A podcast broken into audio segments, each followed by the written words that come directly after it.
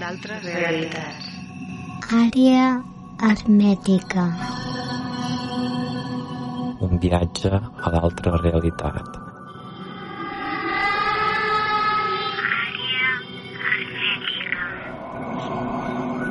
Només a Ràdio Caldes.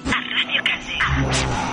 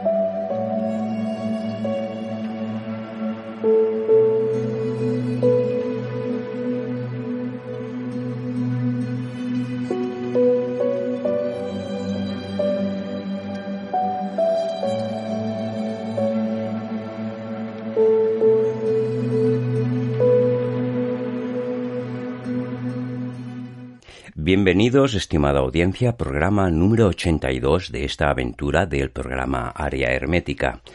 Y en esta primera entrega tendremos a Ana María Oliva. Y en la segunda parte, Pablo Benítez Aguilar, con la segunda parte de los inicios de la humanidad y los secretos de la historia oculta.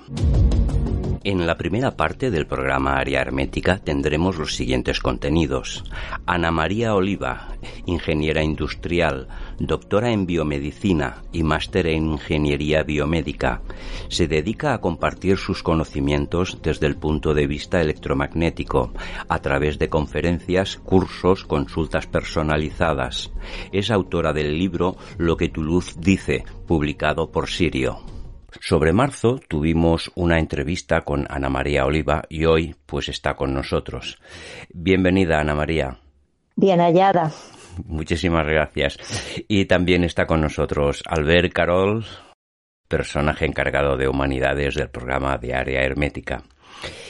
¿Has observado algo diferente desde los principios del inicio de la pandemia, sobre todo tanto en medios y lo que ha sucedido realmente? ¿Tienes alguna una explicación así un poquito simple para poder detallarnos bajo tu criterio, ¿eh? Eh, no sé si te he entendido bien la pregunta, pero lo que sí, lo que sí he observado en estos últimos tiempos es que hay mucha gente hablando de este tema, cosa que antes eh, parecía que no existiera. Y, y, ahora sí que hay mucha gente hablando pues de las radiaciones, del parar el despliegue del 5G, tanto por un lado como por el otro, los que dicen que, que, esto es una conspiración y que no tiene sentido, como los que dicen que pues deberíamos primero asegurarnos de que esto no nos va a hacer daño. ¿no? En el primer programa hablemos de radiofrecuencia y magnetismo, ¿no? Y para empezar, pues bueno, supongo que Albert tendrá, hay unas cuantas preguntas para poder hacerte. Adelante, Albert. Eh, bueno, eh, hablando de esto del 5G, eh, veo en Facebook hay gente de mundo alternativo que defiende el 5G, dicen que es bueno. ¿Qué opinas tú? Mm. Bueno, hay gente para todo. También hay gente que está diciendo que cosas que sabemos que son veneno, pues las consideran buenas. Mira, yo lo que creo es que deberíamos darnos cuenta de que todas las radiaciones eh, vamos, a, vamos a generalizar todavía más, voy a generalizar todavía más, que en general las cosas que son artificiales, las hechas por los hombres, bueno, pues hay que mirarlas eh, con detalle porque no todas eh, o mejor dicho, muchas han demostrado no ser especialmente buenas. No estoy hablando de una silla de madera, obviamente, que eso no nos va a hacer daño, pero sí sabemos que pues hemos estado utilizando materiales como el asbesto, como el amianto, antes de darnos cuenta de que realmente eran perjudiciales. Entonces, eh, las radiaciones electromagnéticas en general todas ellas, eh, las artificiales, porque obviamente la luz es una radiación electromagnética, es natural, tiene más frecuencia que estas que estamos hablando, pero es natural, forma parte de la vida y es necesaria para la vida. Pero estas otras que nos hemos inventado los humanos tienen un impacto. Tiene un impacto la, la electricidad que nos llega por los enchufes, tiene un impacto los teléfonos móviles de primera generación y de segunda y de tercera y de cuarta y de quinta. ¿Que uno es mejor o peor que otros? Bueno, parece ser que el 3G es peor que el 4G en cuanto a niveles de radiación, al menos, al menos hay una publicación que sí lo dice. Otra cosa es quién hace las publicaciones y cómo se hacen. ¿Qué es lo que pasa con el 5G? Pues sí, hay gente que dice que es la menos mala de todas ellas. Eh, en cualquier caso, eh, todas las radiaciones artificiales van a interferir con nuestra salud, todas ellas, y eso sí que está totalmente demostrado.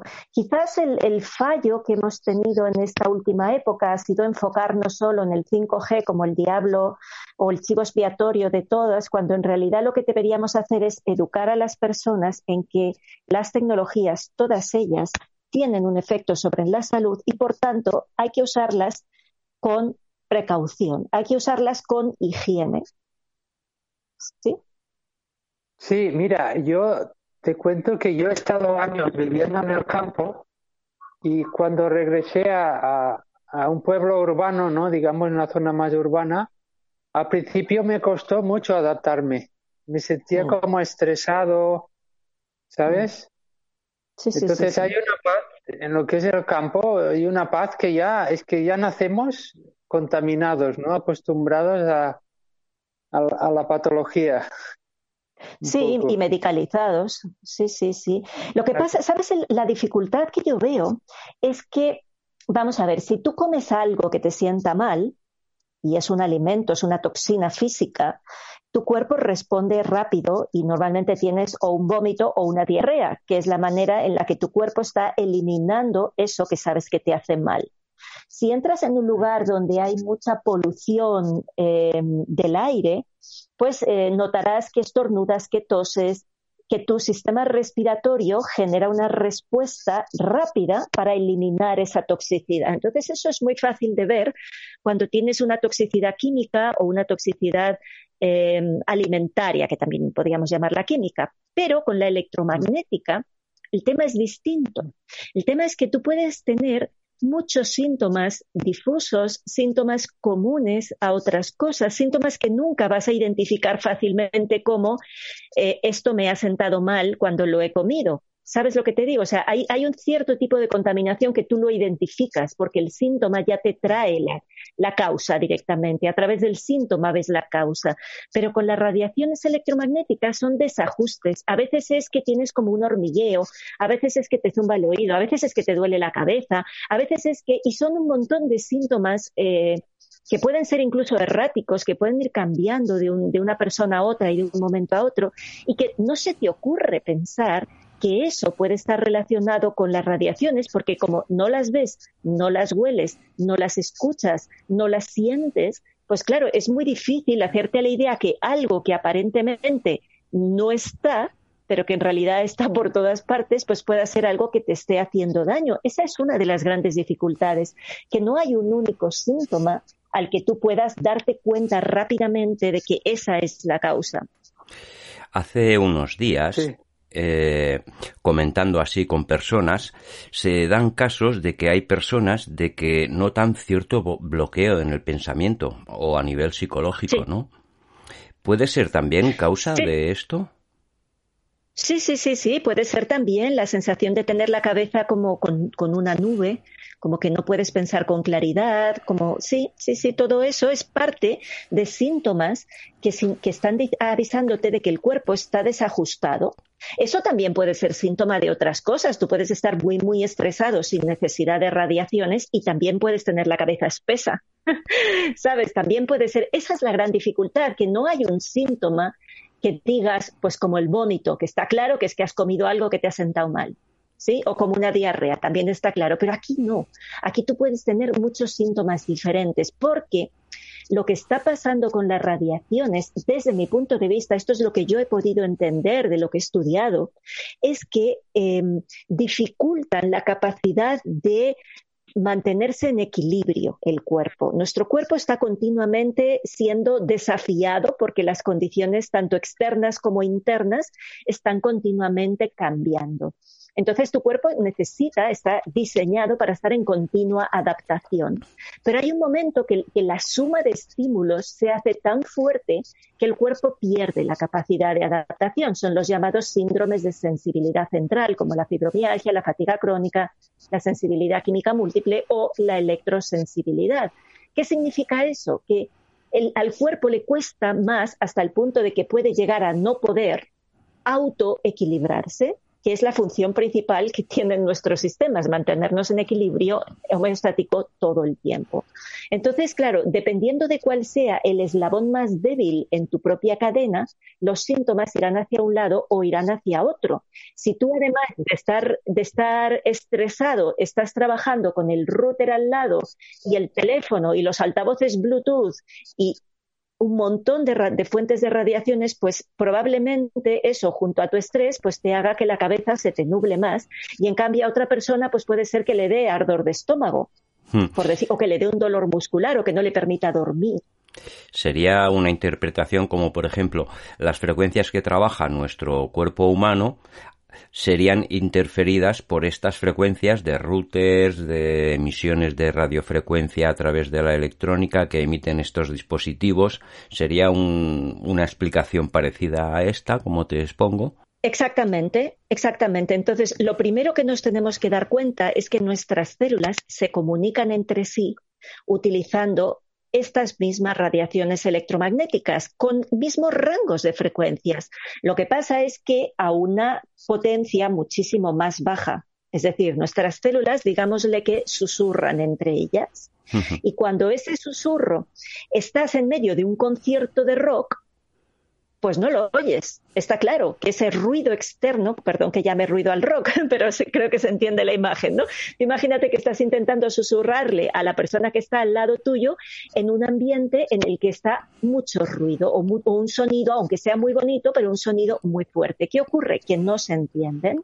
Entonces hay más riesgos de Efectivamente, a pesar de que el cuerpo, que es maravilloso, tiene sus propios mecanismos para amortiguar las cosas que vienen de fuera igual que tienes una piel física que te hace de barrera y que el agua que está afuera no entra dentro, toda tiene una cierta permeabilidad, deja pasar ciertas sustancias, pero, pero no te inundas porque te bañes en una piscina porque hay una piel que te protege. A nivel electromagnético también tenemos una cierta protección, lo que pasa es que, claro, esto es eh, eh, suma y sigue, ¿no? Hay un punto en el que el cuerpo pues ya no puede más. Y también debo decir que el tema de las radiaciones electromagnéticas tiene dos caras.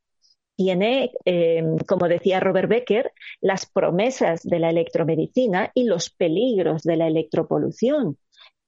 Utilizamos en, en varias disciplinas aparatos electromagnéticos que emiten radiofrecuencia incluso para conseguir ciertas mejoras pues tanto a nivel estético como a nivel de órganos, como a nivel de dolor, dependiendo de las frecuencias, van a a trabajar sobre el sistema nervioso, pero hay un momento que el sistema nervioso ya no escucha y entran más profundo dentro del cuerpo.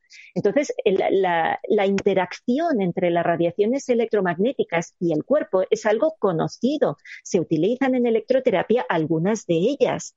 El tema es cuando, lo mismo que en farmacología y que con las plantas y que con todo, una pequeña dosis de la misma sustancia que te cura si la tomas en una dosis demasiado alta, esa misma sustancia que te había curado te puede dañar o incluso te puede matar.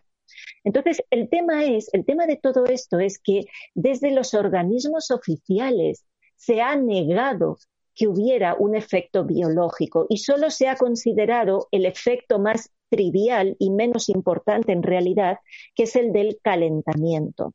Entonces, el gran problema ha sido esto. Los estamentos oficiales no contemplan esa interacción entre la parte electromagnética propia de los seres vivos, que no solo de los humanos, sino de toda la vida en todas partes, la interacción entre estos campos naturales y los campos que hemos generado y que no solo hemos generado, sino que vamos creando más y más y más y más y más hasta un punto en el que pues el gran problema es que cada vez hay menos rincones de sombra, hay menos lugares donde tú puedas huir de esas radiaciones, porque ahora todavía hay sitios donde puedes ir y no hay radiaciones, pero dentro de poco no habrá ningún lugar donde huir. Bueno, esto que acabas de decir, estos satélites que dicen que están lanzando de 5G, va a ser lo que acabas de decir, eh, para eh, contaminar todo el planeta en su totalidad, ¿o cómo va a ser esto?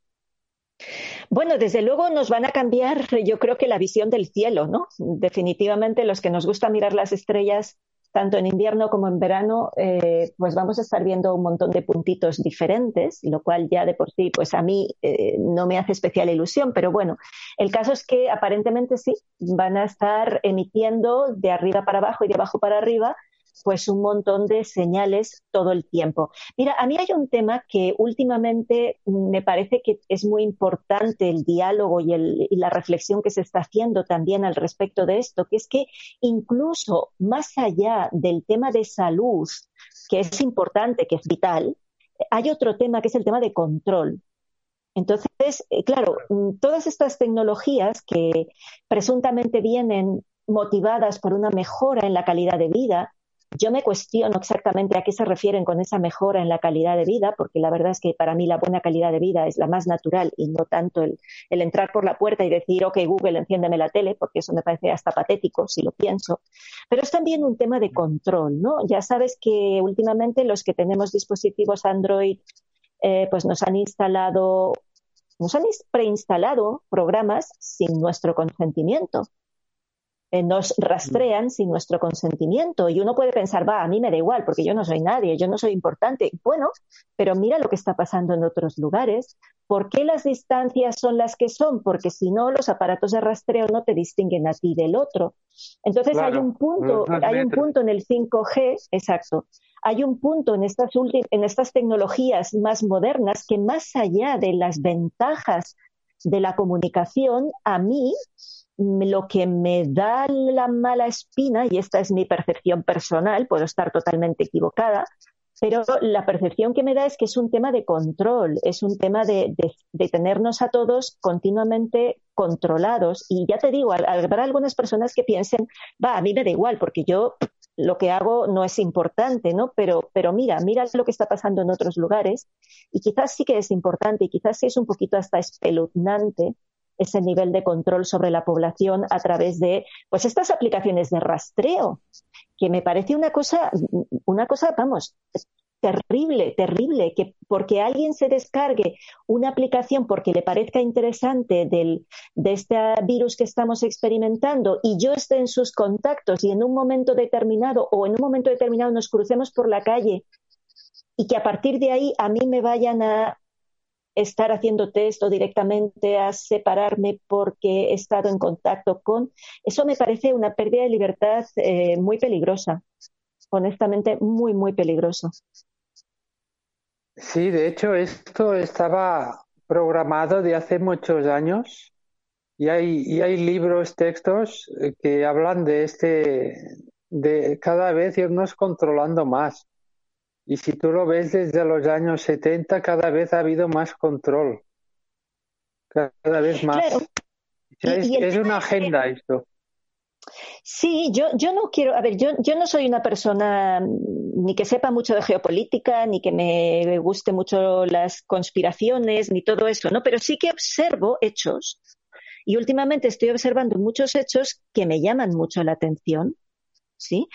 Pues eh, los, todos los estamos viendo, todos los estamos experimentando y los estamos viviendo. Entonces, eh, sí, hay un tema de control que de a poquito, de a poquito se nos ha ido colando. Como mira, el otro día un amigo me mandaba un, WhatsApp y me decía de, eh, no sé si ya estaban reclutando voluntarios o algo así, para hacer un reconocimiento o, es ahora no lo sé si ya lo estaban haciendo pero desde luego está en la agenda en esta agenda que tú dices eh, montar una aplicación hacer una aplicación de teléfono móvil que detecta por tu voz y por tu tos si estás infectado o no Entonces esta persona me lo comentaba como diciendo, ah, mira, pues qué interesante, ¿no? Que, que simplemente, pues como tener el médico en casa, ¿no? Tú tienes una aplicación, le das al botón y de repente tú toses y el botón te dice si, si tú estás enfermo con ese virus o no.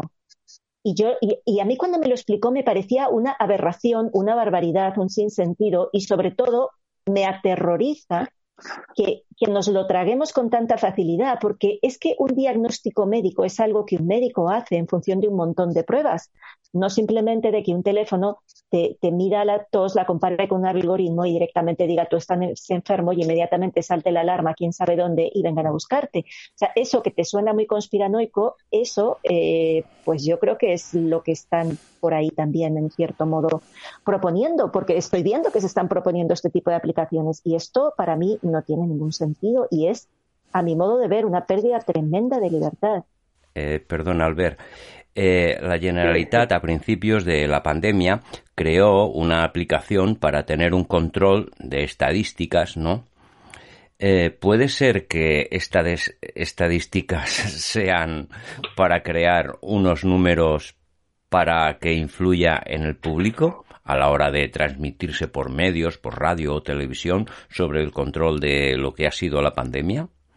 Pues es que no lo sé, pero la cuestión es Primero, o sea, las cosas que hacemos, ¿qué sentido tienen? ¿Cuál es el objetivo último? Y si tienen sentido hacerlas de esa manera. O sea, lo que tenemos claro en esta pandemia es que nada tiene sentido. Absolutamente nada, ni de lo que nos han contado ni de lo que se ha hecho. No tiene sentido, porque encerrar a dos tercios de la población mundial por algo que los números dicen que han muerto 300.000 personas en seis meses en todo el mundo, cuando normalmente cada año por gripe, solo por gripe mueren 600.000, es decir, el doble, estamos a la mitad de año, pues vamos en los números normales. Y haber encerrado a dos tercios de la población mundial bajo la excusa de eso no, no se justifica de ninguna manera. Al margen de que quieras saber si se ha secuenciado el virus, y no se ha secuenciado, si las pruebas que han hecho, ¿han hecho pruebas realmente? ¿Y las pruebas son en base a qué? Porque las pruebas de inmunoglobulinas no son específicas y las PCRs, el propio inventor de la PCR dijo que no servían para diagnosticar y que se habían hecho las PCR sobre una secuencia vírica que ni siquiera era secuenciada de este virus. Entonces, ¿de qué estamos hablando? Entonces, cuando a mí viene un gobierno y me dice que empiezan a, traquear el, tracing, ¿cómo se llama esto? A, a monitorear el movimiento de las personas, ¿no? Eh, a través de aplicaciones. ¿En base a qué? ¿En base a qué? Si me estaban contando que, acaban de ingresar en el hospital a 13 personas cuando estaban dando negativo en el test y no tenían síntomas. Y dices, bueno, eh, ¿qué nos ha pasado? O sea, ¿dónde ha quedado el sentido común y dónde ha quedado la decencia? Entonces, el tema es que como nada tiene sentido en este momento, al menos desde mi punto de vista, absolutamente nada tiene sentido, pues ¿qué quieres que te diga? Si me vienen con una aplicación de rastreo de no sé qué, pues te voy a decir que tiene el mismo nulo sentido, porque cuando las cosas desde el origen no las haces como se tienen que hacer y no aíslas el virus y no lo secuencias y no generas una prueba específica, sino que todo lo haces a ver quién vende más porque los, bueno, es igual, no, voy a entrar en esos temas, pero en fin, que es todo un absoluto sinsentido. Entonces, estas medidas me parecen parte de ese mismo sinsentido. Tú, bueno, yo veo esto como una cortina de humo, porque, a ver, eso, yo no sé tanto como tú de ciencia, pues soy un aficionado solo, pero veo como un sinfín de disparates y de pseudociencia todo esto. Y es como una cortina de humo para implementar una agenda eh, que llevan años queriendo implementar. Eh, sí, es que además solo tienes que irte a los documentos de la, de la, de la OMS. O sea, hay un, hay un documento que está en el portal de la OMS que se llama ID 2020, ID 2020, y te explica cuáles son los pasos siguientes y son los que están haciendo. El tema es que una vez te han ganado un pasito, eso es muy difícil de luego recuperarlo, ¿sabes? O sea, tú ahora estás viendo los anuncios que te dicen que van a empezar a poner cámaras por la calle que detectan infrarrojos para ver que las personas tengan fiebre. Y yo me pregunto, ¿en serio? O sea, ¿eso es lo más importante que pueden hacer? ¿En serio? ¿Eso, ¿Eso es lo prioritario que hay que hacer ahora mismo en las ciudades? ¿Poner cámaras que detecten infrarrojos? Pero claro, tú ya te acostumbras a tener esas cámaras y te las venden, que es bueno para ti, porque de esa manera ya estarás cuidado. No, de esa manera lo que estás es absolutamente bajo un gran hermano.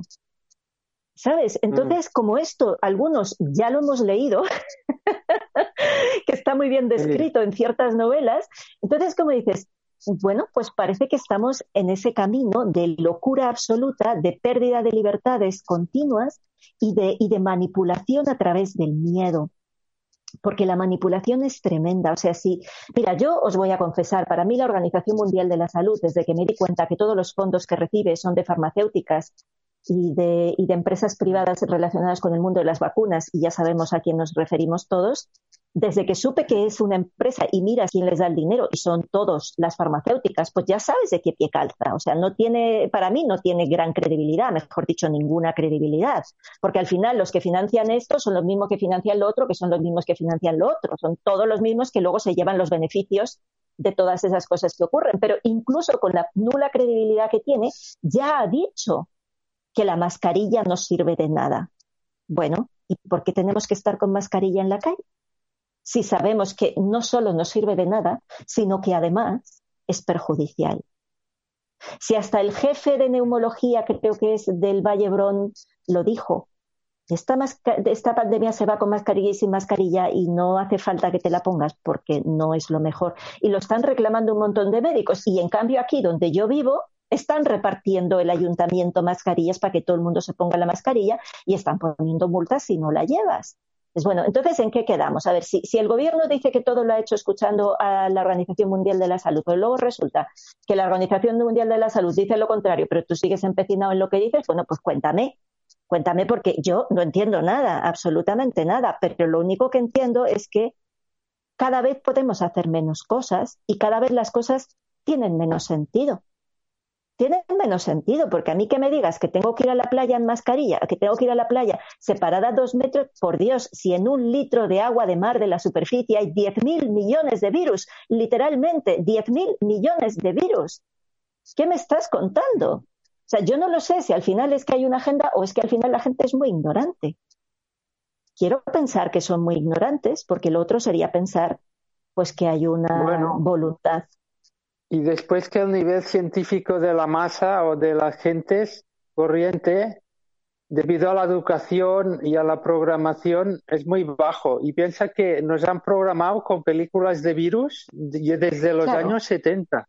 Yo me acuerdo la amenaza de Andrómeda, y era el virus que mataba a todo Dios. Y claro, yo, no, tú y yo, que nos enteramos que hay otras cosas, somos cuatro gatos. Bueno, Sí, pero yo creo que, yo creo que a, esta, a estas alturas ya hasta los medios convencionales de información, periódicos y tal, ya están diciendo también cosas que no cuadran. Fíjate si, debes, si es gorda la cosa, que ya hasta los medios oficialistas también están dejando caer por ahí que hay cosas que no cuadran, ¿no? Pero lo peor de todo esto, para mí lo peor es el dolor humano.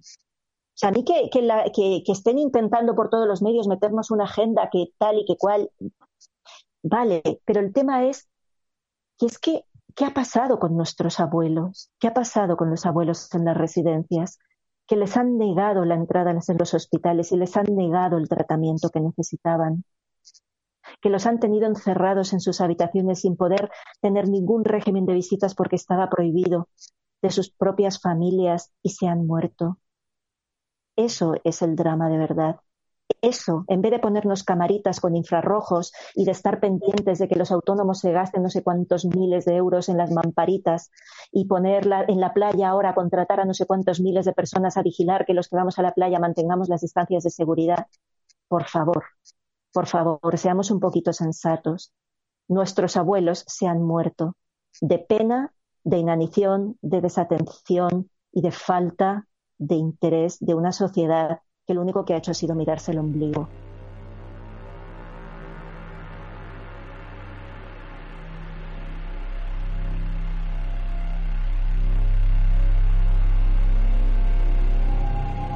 Àrea hermètica.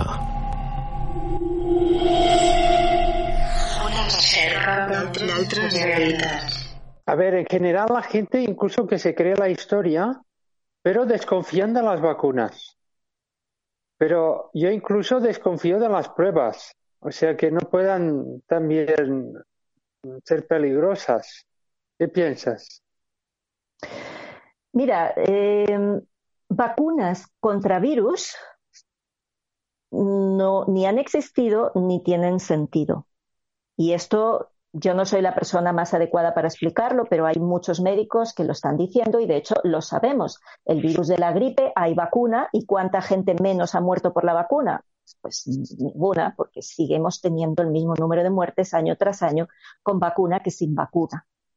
¿Sí? Entonces, vacunas contra los virus no han existido, como no han existido eficaces tratamientos antivirales o retrovirales que no sean extraordinariamente tóxicos como los que tenemos actualmente.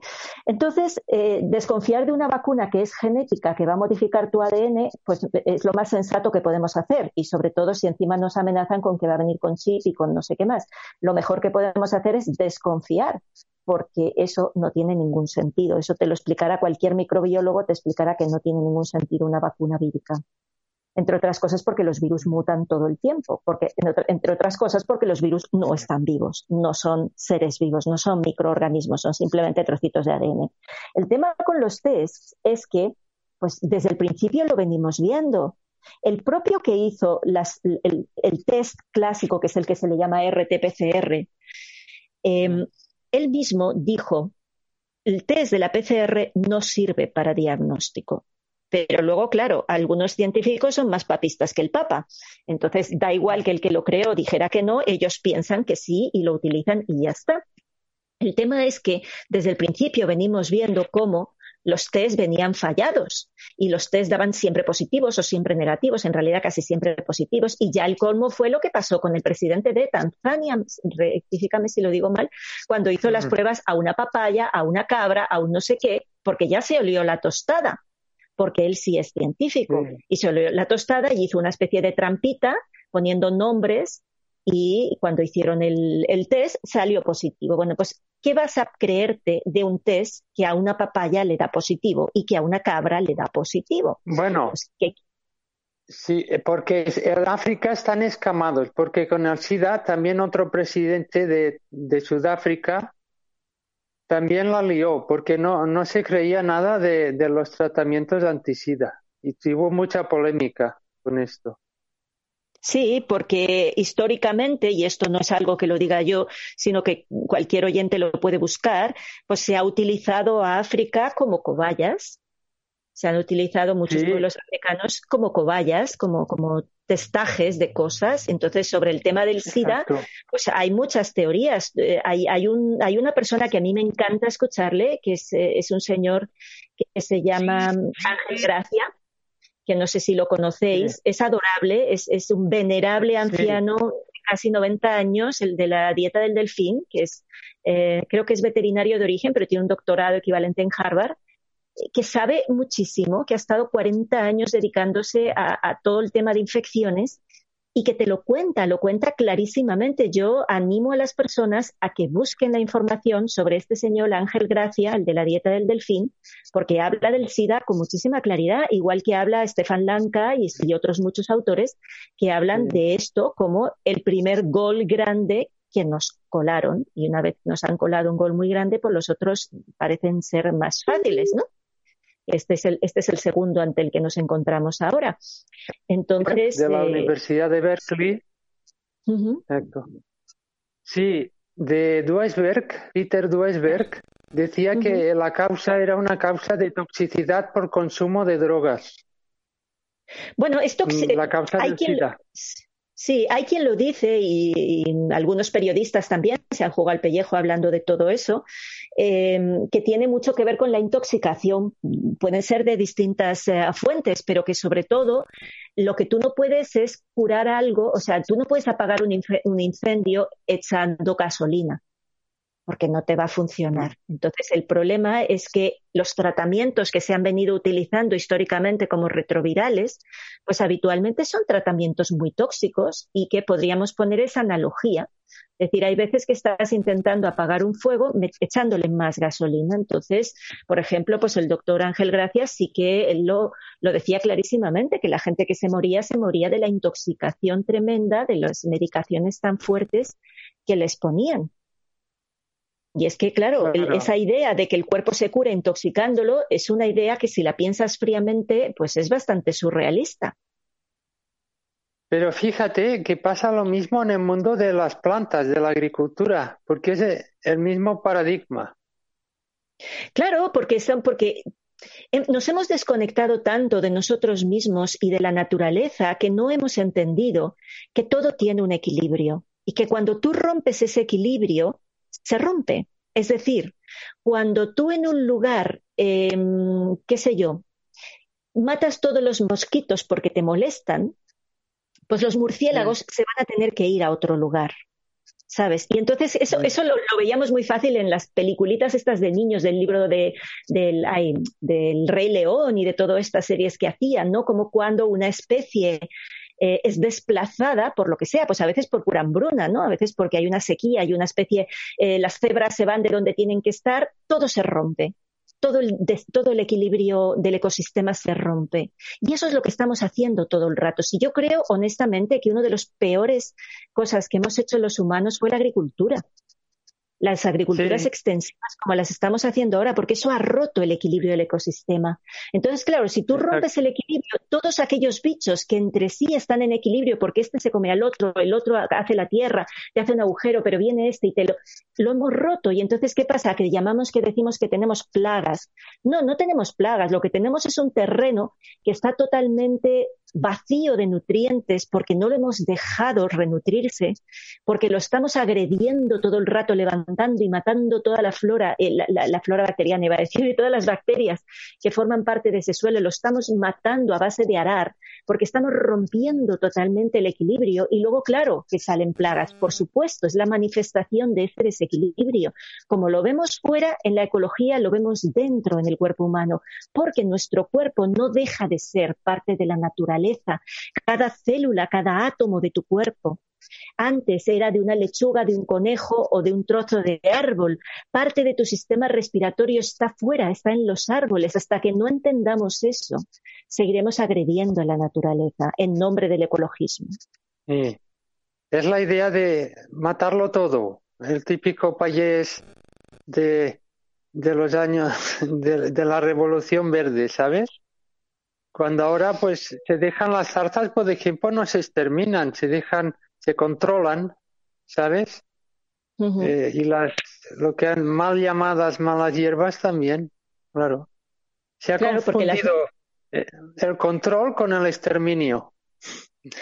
Es que nos hemos creído los dueños del mundo y nos hemos creído que hemos entendido algo respecto a la vida. Y como siempre andamos buscando los culpables fuera, en vez de mirar adentro, pues el gran problema es ese, que tú te crees que sabes cómo funciona la vida. Y la vida es mucho más sabia y mucho más compleja que todo eso. Entonces, es, ese es, es, la arrogancia. Para mí, el, pecado capital que tenemos los humanos en este momento es la arrogancia absoluta de creernos que podemos controlar y modificar a la naturaleza. Eso es ser muy arrogante. Y mira cómo la naturaleza nos la va devolviendo a gritos, nos la va devolviendo a sacudidas, a empujones, como estas últimas, ¿te acuerdas hace unos meses? Pues antes de, antes de, este, de este bicho era, ¿no? Que hubo esas lluvias, eh, esas olas, iba a decir olas torrenciales, no, pero esas olas enormes que dejaron pueblos enteros llenos de espuma y llenos de basura. Es un día el mar se enfada y te devuelve toda la basura y te la pone en la playa para que no tengas más remedio que verla y recogerla. Porque es que si tú te crees que vas a... Si crees que puedes dominar a la naturaleza es que eres muy arrogante. Incluso, bueno, se habla de... Hay científicos que hablan de los terremotos, los volcanes, estar conectado con la conciencia humana, de caos, de desorden. Pues sí, tendría, tendría mucho sentido, tendría mucho sentido. Ahí ya hay un tema que ya no se puede, digámosle, que confirmar tan fácilmente, ¿no? Porque el tema de la conciencia es un tema que se escapa bastante de la ciencia, aunque haya aproximaciones, pero se escapa bastante. Pero sí, lo que está claro es que una cosa es la armonía y la armonía se ve fuera y se ve dentro y otra cosa es el caos y el desquiciamiento como vivimos ahora. Ahora vivimos en una absoluta desarmonía, absoluta. Fíjate cómo la mayoría de la población mundial vive hacinadas Y cuando tú sabes que los experimentos de animales, cuando tú afinas, por ejemplo, ratones de laboratorio y los metes juntos en una caja en condiciones demasiado estrechos, sin respetar esos espacios propios y esa capacidad, esa necesidad de movimiento, pues los ratones empiezan a generar conductas muy, muy agresivas y muy, muy extrañas. Eh, bueno, quizás por eso los humanos estamos como humanos, digo como estamos, porque estamos hacinados en ciudades mega, tan, tan gigantes que son inhumanas, absolutamente inhumanas. Ah. Quizás tendríamos que regresar a la naturaleza. Bueno, yo lo estoy haciendo ya. pues yo creo que, yo creo, mm. perdón. Y conectar con, con los ritmos cósmicos, con el cosmos, en fin de cuentas, ¿no crees? Claro, absolutamente. Y yo creo que una de las cosas buenas de toda esta situación es que hay mucha o sea, lo que te ha puesto encima de la mesa son todas las carencias. ¿Sí? las situaciones de crisis te ponen encima de la mesa las carencias, porque las fortalezas ya las tienes todos los días y ya las sabes, pero las carencias de repente te las ponen así. Y yo creo que hay mucha gente que se ha empezado a dar cuenta de que no le gusta cómo vive, mucha gente se ha dado cuenta de que no le gustaba el trabajo que tenía, pero estaban tan acostumbrados a no parar que no se le habían parado a pensar y ahora hay gente que no puede volver a trabajar y también hay gente que te dice, no quiero volver a donde estaba. Y hay gente que te dice, no quiero seguir viviendo donde estoy viviendo porque después de estar tanto rato en casa me he dado cuenta de que esta casa pues es insalubre o no tiene suficiente luz o quiero una vida más sostenible o quiero otra cosa. Entonces yo creo que pues sacándole la parte buena a todo lo que nos ocurre, mm. eh, el poner encima de la mesa esas carencias que tenemos como personas y como, como seres humanos, pues es muy bueno. Y sí que estoy viendo, detectando muchos movimientos de gente que está incluso proponiendo montar pues ecoaldeas, de irse a repoblar los pueblos vacíos de España, de buscar economías mucho más autosustentables y de empezar a vivir de una forma un poquito más natural, porque no tiene sentido que los seres humanos seamos los únicos seres vivos sobre la Tierra, que estamos totalmente desconectados de la Tierra. Estamos desconectados eléctricamente con los zapatos, estamos desconectados a todos los niveles porque la gente ya ni sabe mirar. Yo me acuerdo, mira, yo he tenido la bendición de pasar todas las vacaciones de mi vida en un pueblito pequeñito perdido en las montañas, un pueblo de 80 habitantes, bueno, no sé cuántos tiene, pero muy poquitos, que hay muchísimas más cabras, ovejas y vacas que personas. Y yo me acuerdo, mis mm. tíos, que algunos de ellos eran solteros, había tres que vivían solos en la misma casa y para nosotros la mayor bendición era ir todas las tardes con ellos a pastar con las vacas.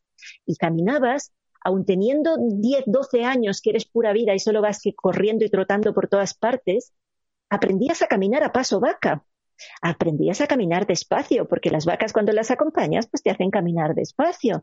Y aprendías con, mis tíos, aprendíamos que cuando llueve y se hacen ojitos en los charcos, pues tal, y cuando se pone el sol y ves el color, aprendes esto, y que cuando la luna cambia este otro color, y ellos sabían leer la naturaleza.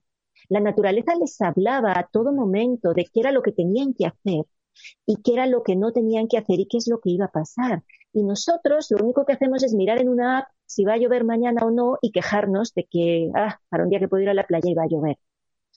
¿no? Estamos tan, tan absolutamente desconectados, pero la desconexión de la naturaleza externa es simplemente un reflejo de la desconexión que la mayoría de la gente tiene de su propia naturaleza interna, de saber realmente quién soy, qué sueño, qué quiero, yo sabéis que he pasado consulta durante, iba a decir muchos años, eh, puedo quizás ser más gráficos si digo muchos miles de personas. Eh, y nada es más triste que cuando a alguien le miras a los ojos y le preguntas, ¿y tú qué sueñas? Y te contesta y te dice, hace mucho tiempo que no sueño. Eso es lo más triste que te puedes encontrar, porque ahí estás ante una persona que se ha desconectado de sí misma, y una persona que se ha desconectado de sí misma obviamente no puede conectar ni con el otro, ni con la naturaleza, ni con nada, porque la conexión primaria de todas es la de mí conmigo mismo. Es la, es la conexión conmigo, con mi corazón, con mi paz. A partir de ahí puedo construir algo, pero la mayor parte de la gente ni siquiera entra un solo segundo dentro porque además seguramente si lo hicieran, pues también mucha gente se quedaría aterrorizado de ver cómo tiene su casa por dentro, ¿no? Bueno, es lo que dices tú, es esto, mirando las partes positivas de todo esto que ha pasado, que está pasando, es que ha hecho que la gente vuelva al interior, pare el frenesí donde estábamos, que eso iba a petar, porque las carreteras casi no se podía circular, ahora se puede circular, porque circula por la gente eh, pues realmente que tiene que viajar. Y lo que se puede hacer a distancia no hace falta colapsar las vías, ¿no crees? Sí, sí, y por otro lado, pues eh, a mí me gusta dar un abrazo a las personas. No me gusta un mundo totalmente virtual. Es, encontrar el equilibrio, ¿sabes? Es encontrar el equilibrio. Definitivamente la naturaleza ha tenido tres meses de respiro en general a nivel planetario. Pero ¿qué estamos viendo ahora? Otra vez los fondos de los mares llenos de mascarillas y guantes. Parece que hay veces que parece que, no hemos aprendido, ¿no? Pero bueno, sí, hay mucha gente que, que se está dando cuenta de que la manera en la que vivíamos no es vida, era supervivencia. Y sí, hay, un, hay una manera de sobrevivir, pero hay una manera de vivir en plenitud y esa es la que deberíamos mirar. Es muy difícil conseguirlo cuando estás todo el día rodeado de, de mensajes de miedo, cuando te han, pues eso, adoctrinado y programado para sentir miedo por, por todo.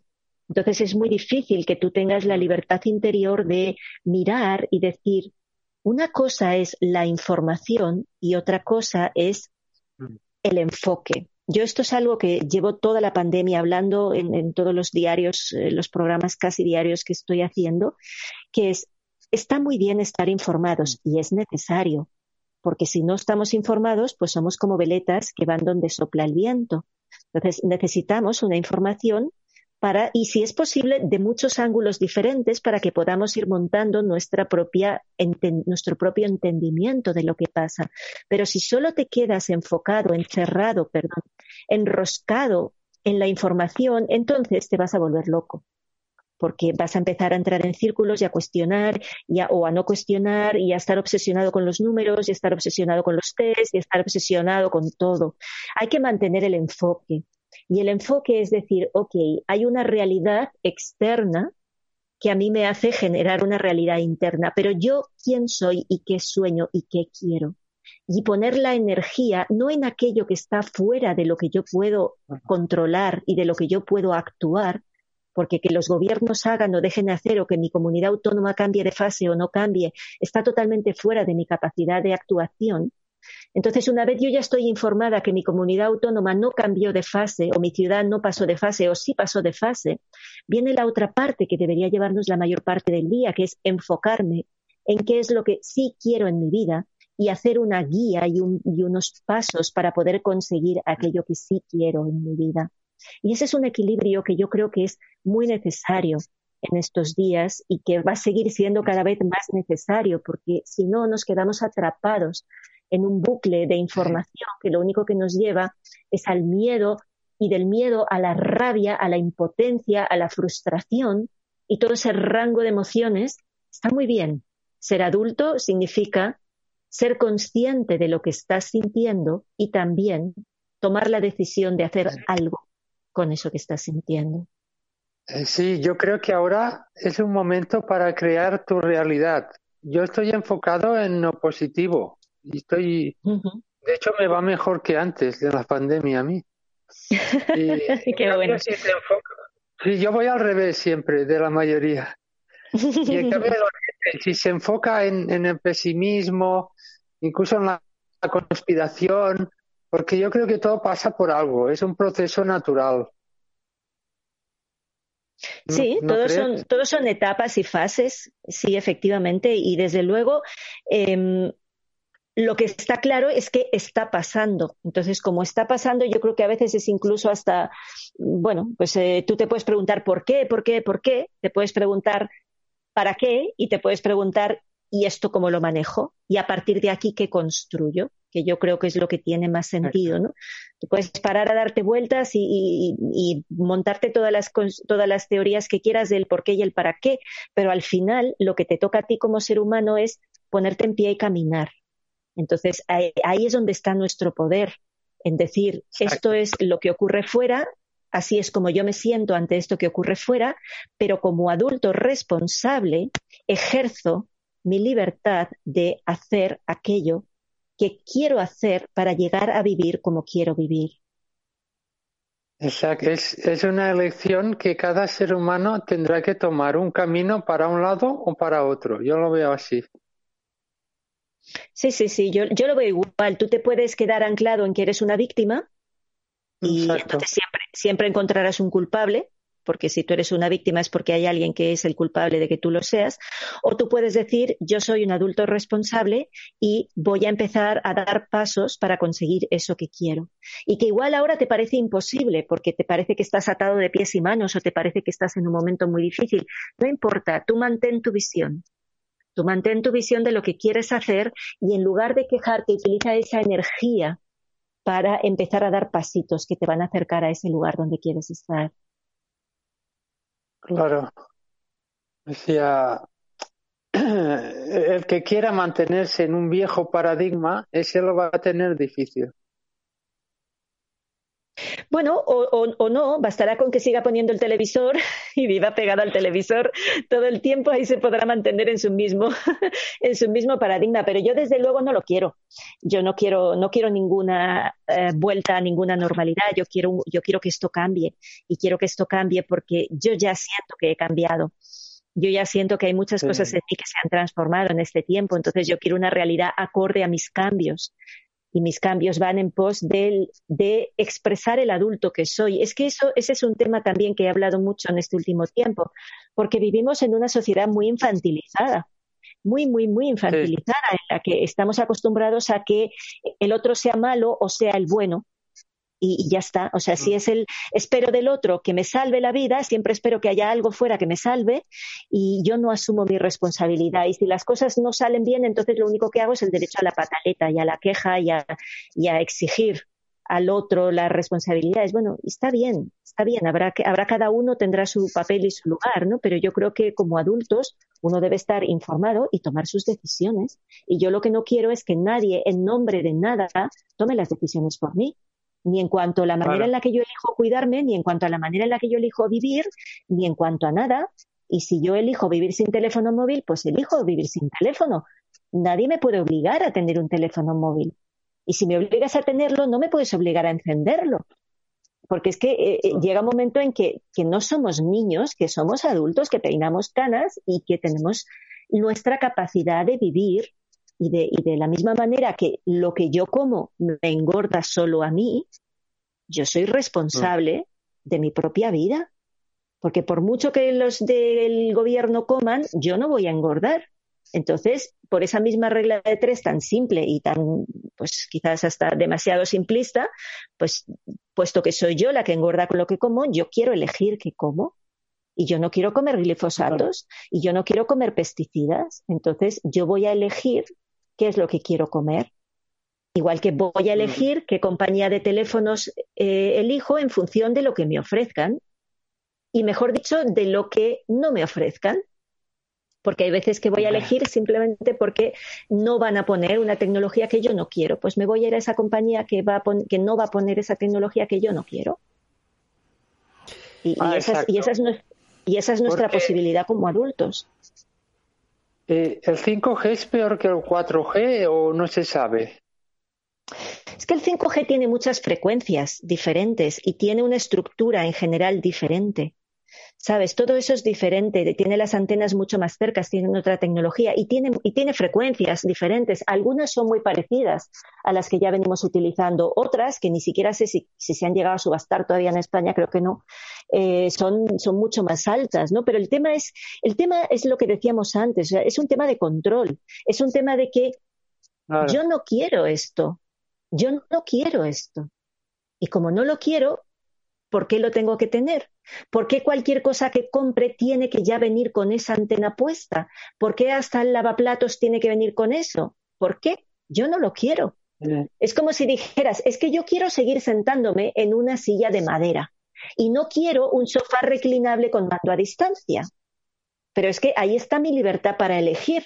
Lo que no quiero es que nadie me imponga que el único tipo de asiento en el que yo me puedo sentar es en un, en un sofá con mando a distancia reclinable. Porque es que yo me quiero sentar en la mecedora de madera de toda la vida y no quiero un asiento reclinable. Entonces ahí es donde la libertad. ah, Oye, ¿habrá quien quiera un asiento reclinable? Pues que lo compre. Si yo no tengo ningún problema, yo lo único que digo es que yo quiero mi mecedora de madera de toda la vida. Y no porque, y no porque sea de toda la vida, es porque esa me gusta y es la que quiero y ya está. ¿Sabes? Entonces el gran problema es la imposición y el hecho de que no haya un solo lugar donde huir. Que no haya eso.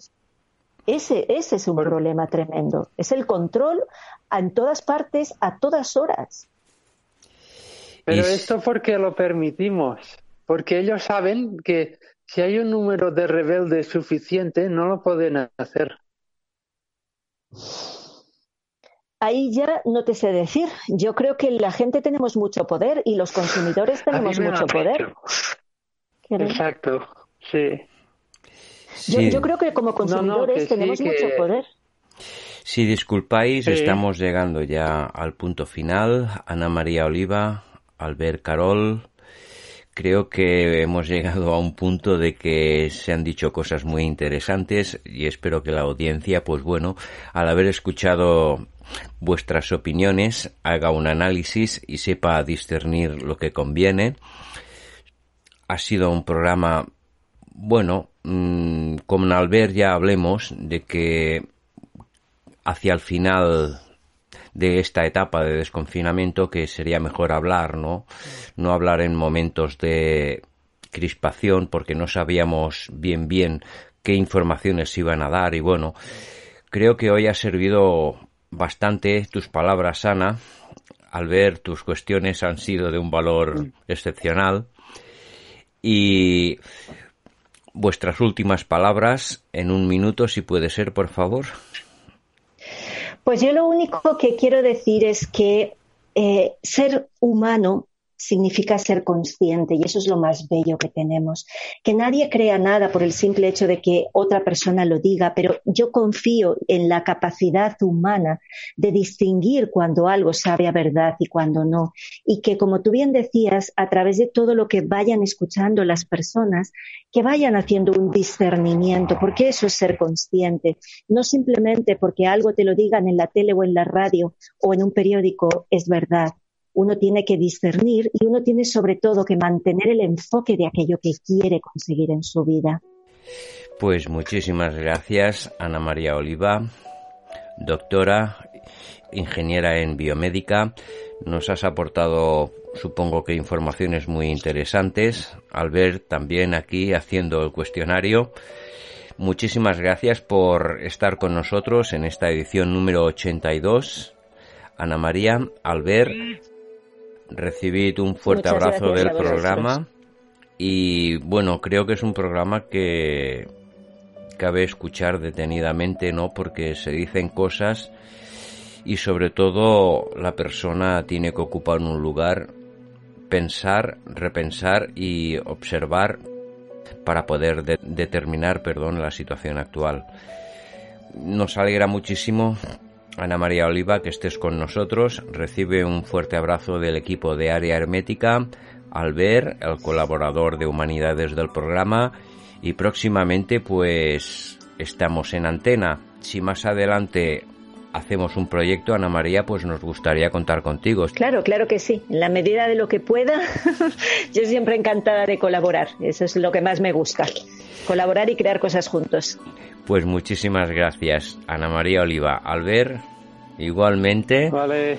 Hasta pronto y seguimos con la segunda parte del programa con Pablo Benítez Aguilar y la segunda parte de El inicio de la humanidad y la historia oculta.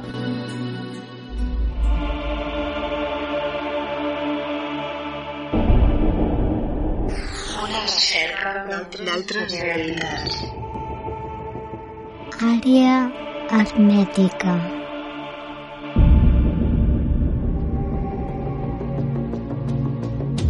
En la aventura número 70 del programa Área Hermética vuelve Pablo Benítez Aguilar. Pablo es autor independiente y colabora en revistas digitales. Es investigador y se encuentra en el sendero de la búsqueda. Muy buenas noches, Pablo. ¿Qué tal? ¿Cómo estás? Muy buenas, muy bien, por aquí, lloviendo. Es un día rarillo, pero bien. Bueno, como comentábamos, no nos dio tiempo y bueno, y creemos y pensemos de que era conveniente hacer una segunda parte para que quedaran cosas esclarecidas y aportar unas informaciones que quedaron en el tintero, Pablo. Donde dejemos la hoja de aquella entrevista, ¿por dónde podríamos empezar a hablar sobre esta segunda vamos a parte? empezar por una cosa que no estaba, ¿vale? O, si te parece, vaya. Eh, sería el tema de los HUM, que hablamos la otra vez en el capítulo pasado, ¿vale? Sí, sí y lo, lo vi muy interesante y me supo mal pues no dar aportación porque precisamente es una cosa que desconocemos. Referente al HUM del programa de la semana pasada. Sí, al HUM y bueno, a los sonidos esto. Pero vamos a ver, hablando sobre esta, este tema, ¿no? De, de este... Eh, eh, eh ¿cómo, ¿Cómo se dice? Eh, esta forma de, de, llevarnos a donde ellos quieren, ¿no? Por decirlo de algún modo. De podíamos empezar con esto. Me parece muy bien también.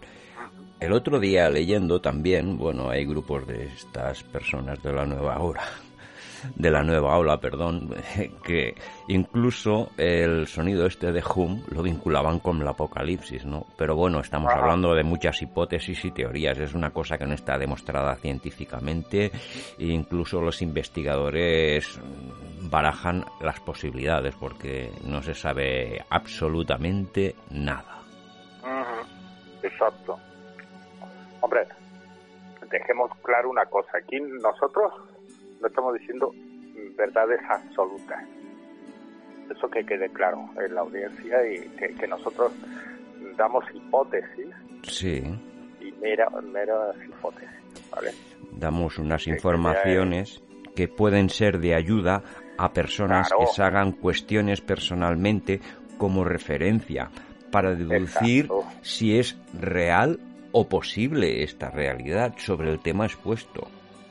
No estamos en absoluto afirmando nada de lo que se dice.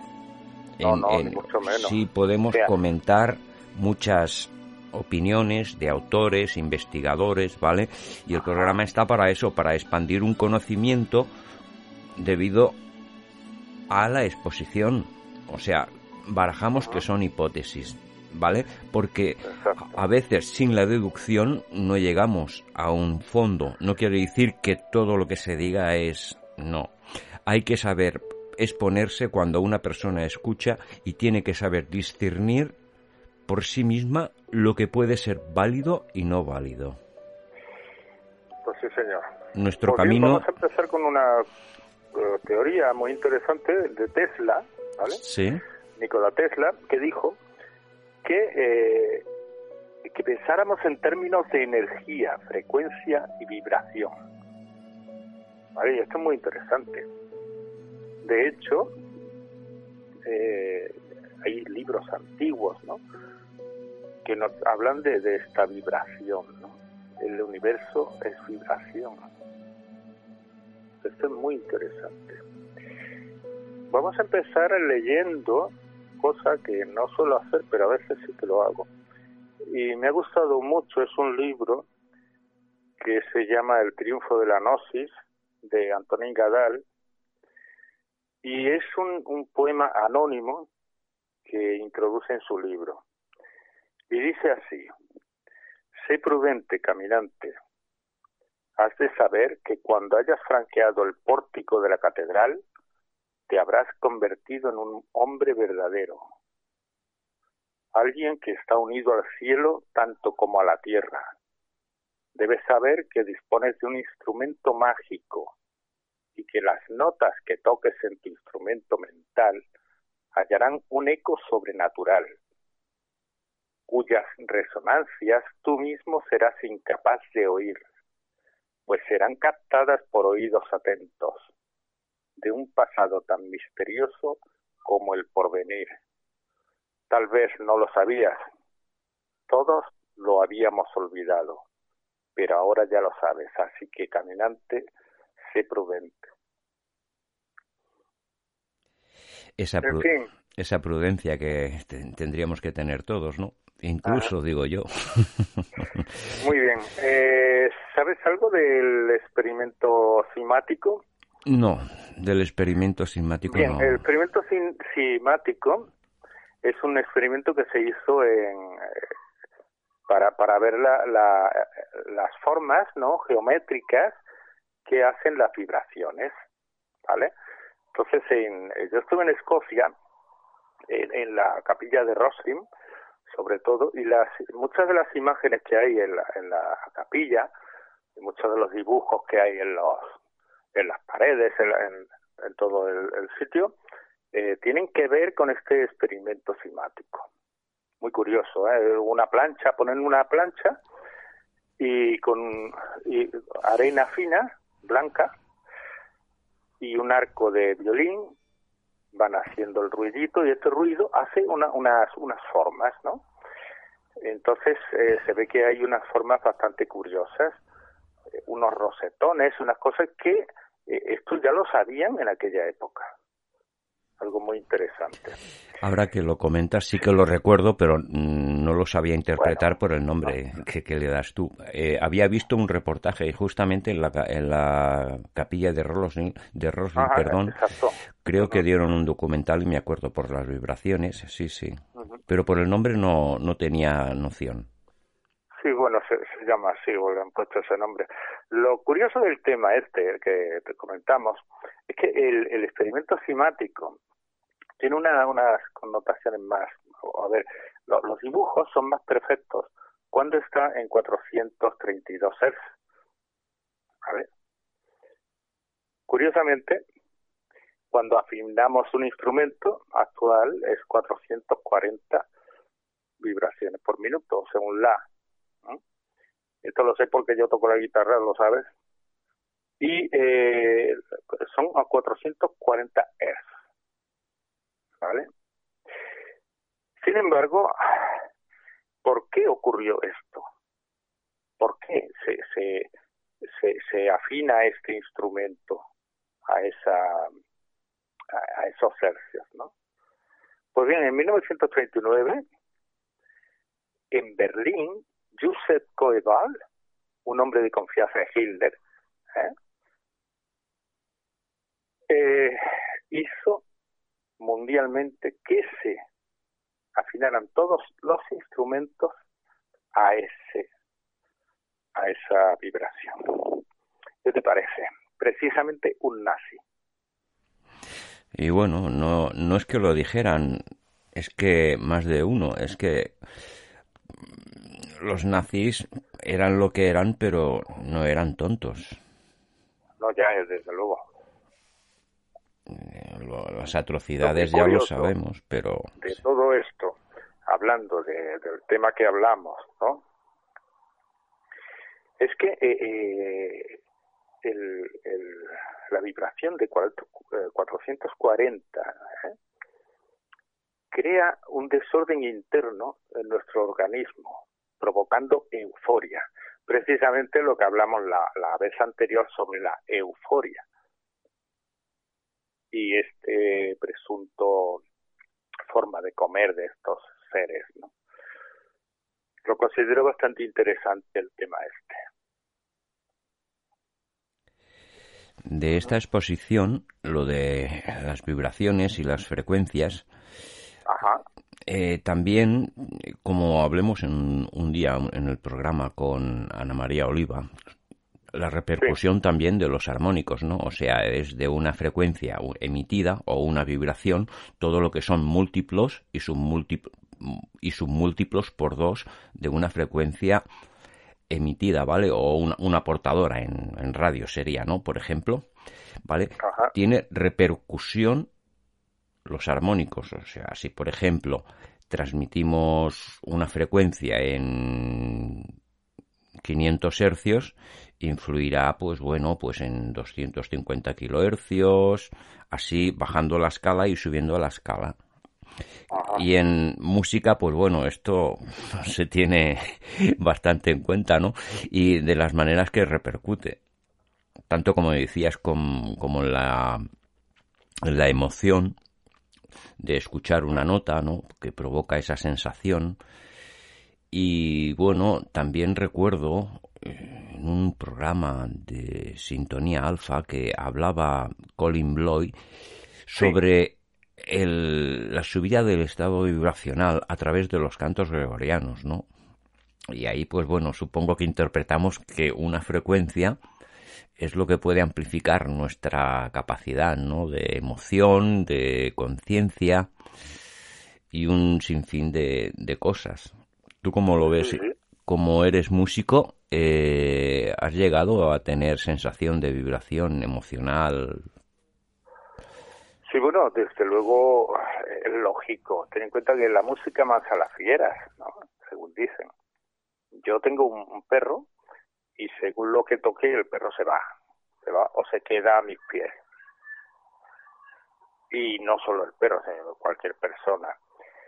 Eh, de hecho, el Instituto Alemán de Música Schiller ¿eh? hizo una campaña mundial, ah, no hace mucho, para volver a la, a la normalización de, de los 432 Hz. Tiene narices precisamente porque dice que, que altera los impulsos del corazón y de la conciencia. Bueno, también. Es bastante interesante y más viendo la, la, el tema este de, de, los hum, ¿no? Quizá el mismo planeta emita estos sonidos o como apertencia o como, no sé, como tú mismo dijiste la otra vez, quizá por, por porque ahora eh, está más más vacío, ¿no? sí, debido al confinamiento y había una, una, una, una parada industrial, pues posiblemente este sonido pueda manifestarse, ¿no? También... De todas formas, hay, hay mucha gente que esto lo tienen ya de, de o sea, de, de muy antaño, quitando a Moisés también, que, que cuando sube al monte oye un ruido, ¿no? También, y este ruido era precisamente la, la donde dice que ve la zarza ardiendo. Eh, hay un ruido curioso allí en la montaña. Pero hay una cosa muy interesante que es lo que dijimos la otra vez del, del de los, los lamas, ¿no? El om. Eh, el om significa otu, la joya en el loto. Om mani padmeum. Om Mani Padme pero es que yo me sorprendió mucho ver a los lamas por la tele, ¿eh? no he ido yo allí, ojalá. Y, y, no paraban, era todo el rato Om Mani Padme Om Mani Padme eh, y esto es una, una vibración quizá para curar, para sanar a, al mundo, ¿no? no esta gente eh, no están para para otras cosas, ¿no? Pues son personas que viven para sanar al mundo. Recordaba, hablando de las frecuencias, los sonidos, por ejemplo, los instrumentos que utilizan los aborígenes, también utilizado muy similar a aquel trombón de madera largo que utilizan en Austria y en Suiza, creo también, o sea que es muy parecida a la frecuencia. Y bueno, refiriéndonos, al, refiriéndonos a los aborígenes, o sea, yo creo que este sonido, por la forma que, que suenan estos instrumentos que estoy mencionando, tendríamos que irnos a la frecuencia, ¿no? Porque ancestralmente se tenía noción de algo, que quizás hoy, pues bueno, no se sabe, ¿no? De hecho, eh, hemos leído hace un rato esto y dice, todos lo habíamos olvidado, pero ahora ya lo sabes. Es muy interesante la, el, poema este, muy, muy interesante. Eh, bien, eh, ¿qué ocurre? Que el mismo Arca de la Alianza eh, y las trompetas de Jericó, ¿no? Que, tumban, o sea, por vibración, destrozan una muralla. Sea, tanto se hace bien como se hace mal con la música, con estas vibraciones y estas frecuencias. Entonces, pues bueno, tenemos que tener mucho cuidado con todo esto. Últimamente aquí en, en mi casa, cada noche a las 3 de la mañana hay un pitido, ¿no? Porque, hace ya dos días que no lo oigo. Lo quería grabar para enseñártelo, pero no lo oigo. Sin embargo, han habido varios días que, que sonaba un pito. Y, y bueno, una cosa muy rara, ¿no? Eh, entonces llamamos a la policía para que vinieran a ver qué es. Y adivina qué dice la policía. Que era un pájaro.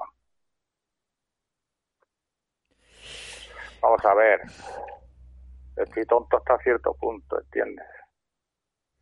Era un pito constante y, además con, una constancia, vaya que, que una cosa muy rara. Incluso hay personas que me han enviado email diciendo, oye, ¿lo has oído? Digo, sí. Dice, ah, no estoy tonto. Digo, no, se oye. Pero la policía dicen que es un pájaro. Échale narices. Bueno. Supongo que son las típicas. Serán las típicas respuestas. ya días que no, dos o tres días que no se oye. serán en fin, hablando del Arca de la Alianza, hemos de decir, y ya cambiando el tema, si te parece, de, y volviendo al tema de, de lo de antes habíamos comentado sobre la sangre, ¿no? Eh, de hecho, me gustó mucho el, el de la semana pasada, ah, Eduard, con Eduardo Andrés Navarro. Sí, porque tenía muchas cosas que, que yo siempre he querido comentar. Y vaya, muchas casualidades, ¿no? Y una cosa de sobre el arca es que cada año echaban sangre sobre el arca para calmar a ese dios que habitaba en ella. ¿Qué te parece? ¿Sería una interpretación muy diferente el Dios del Nuevo Testamento que el Antiguo Testamento? Sí, señor, sí, señor.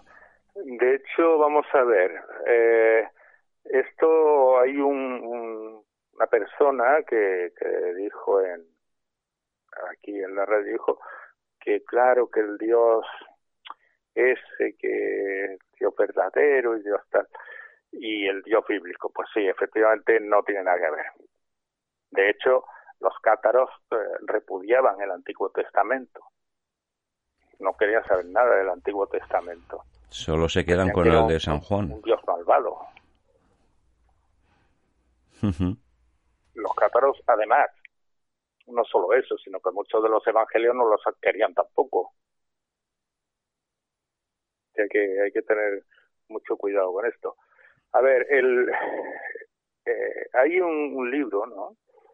Bueno, un libro, la teosofía, sobre todo, Elena Petrovna Blavatsky, ¿vale?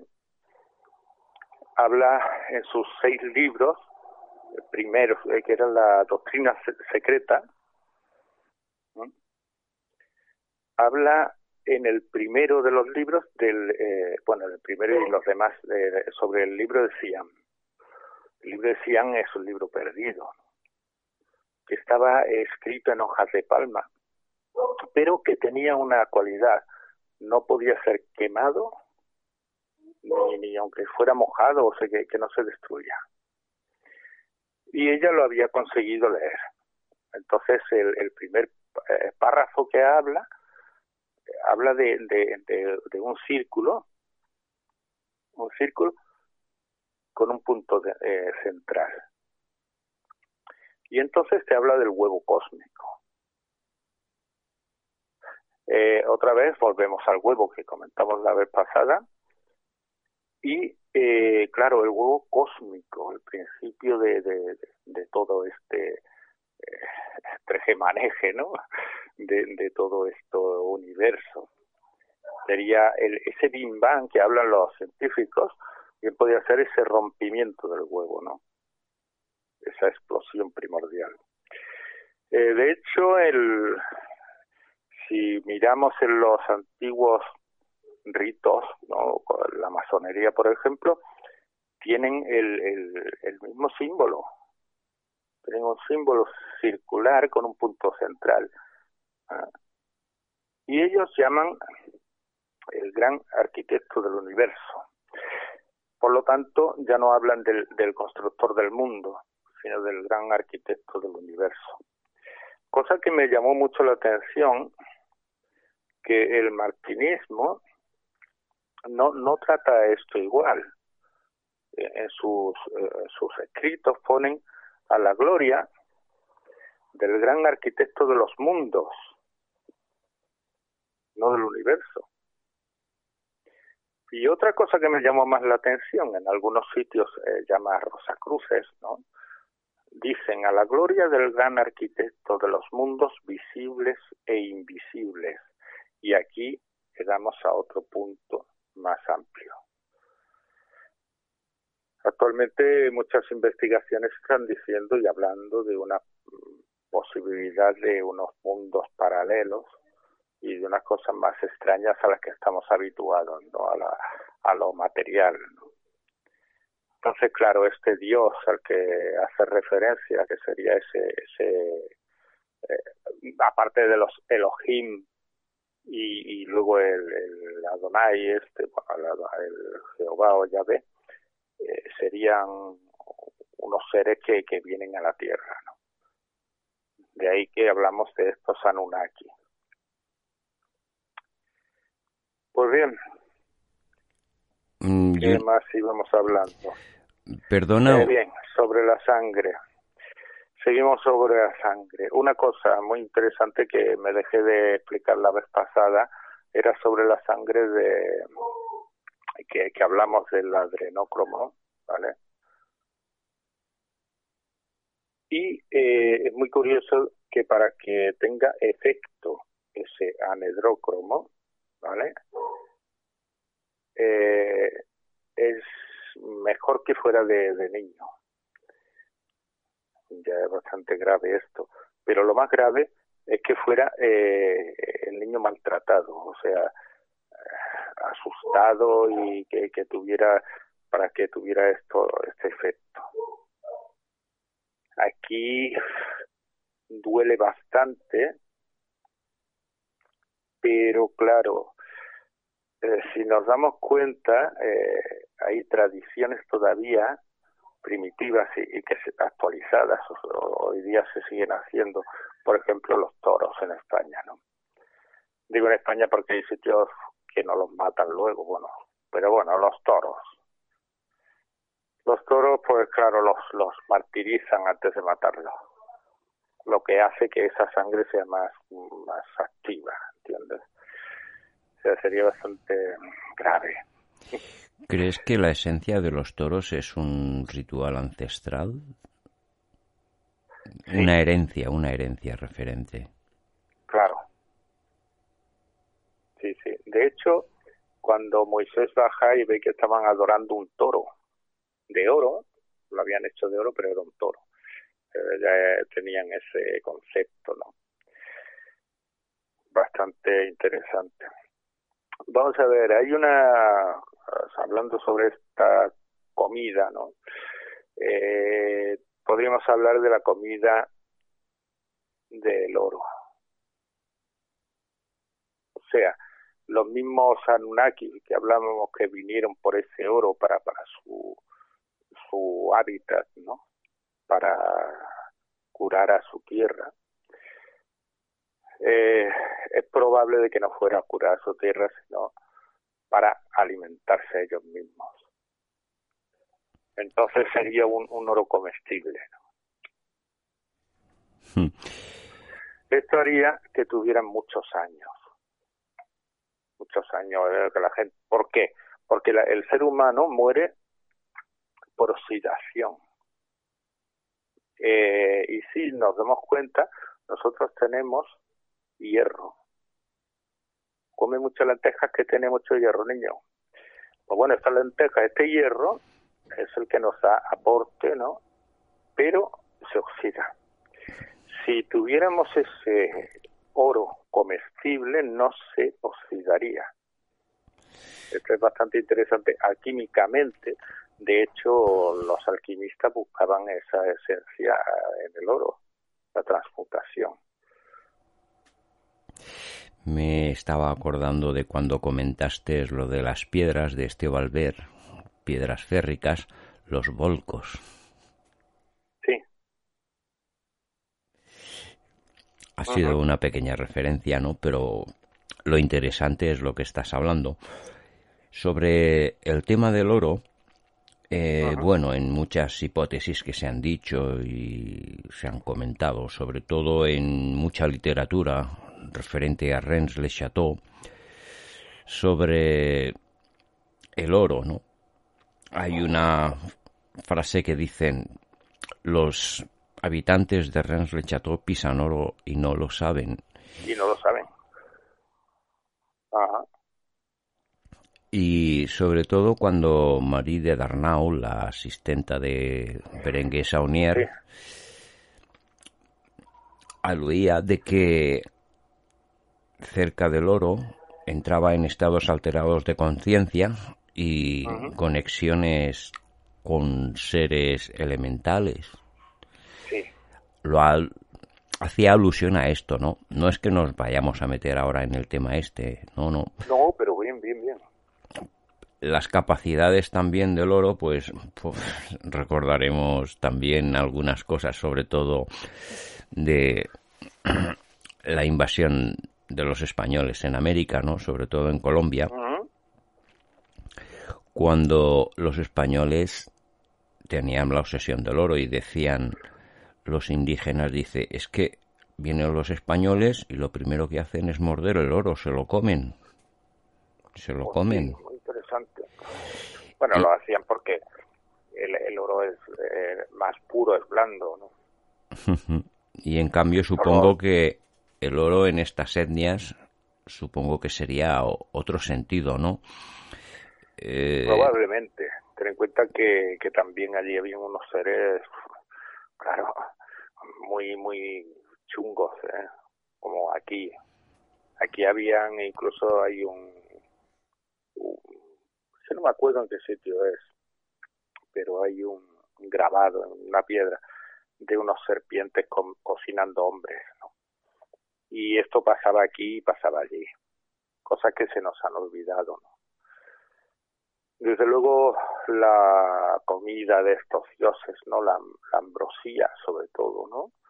Como decían los griegos, ¿no? La ambrosía, eso que te da ese, ese poder, ¿no?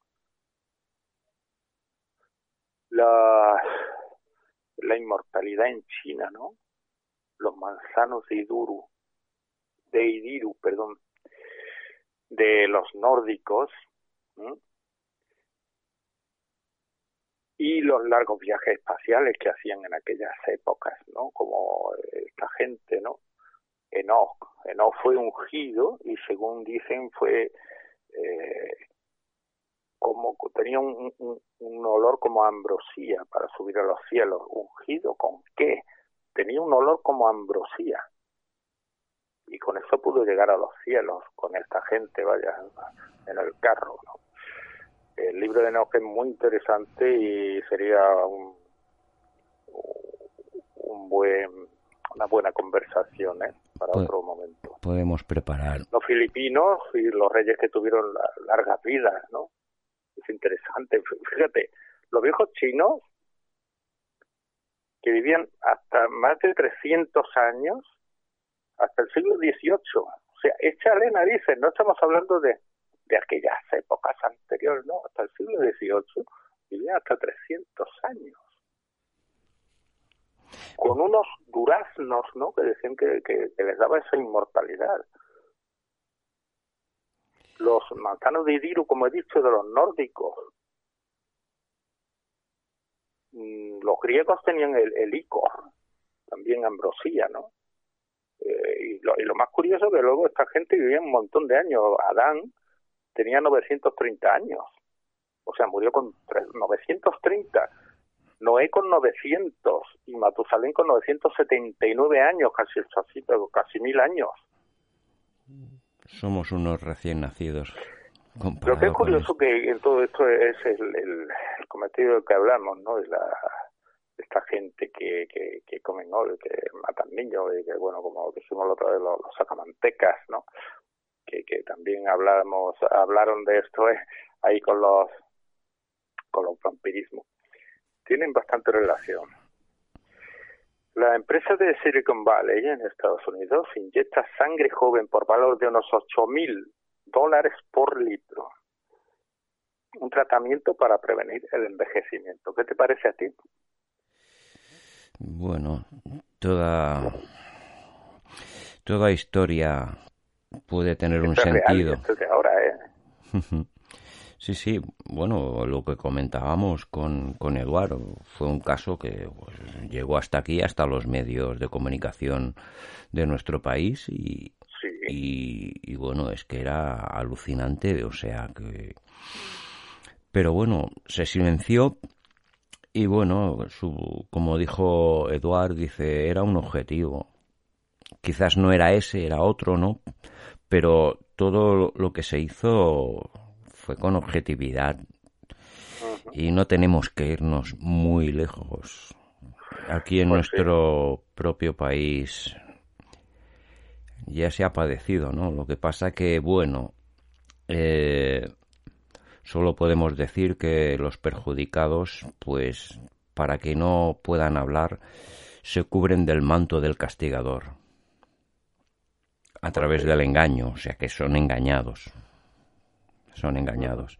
Y un día particularmente, pues te comentaré este caso, ¿no? Porque creo que parte de la audiencia no esté preparada para escuchar esto que te pueda comentar.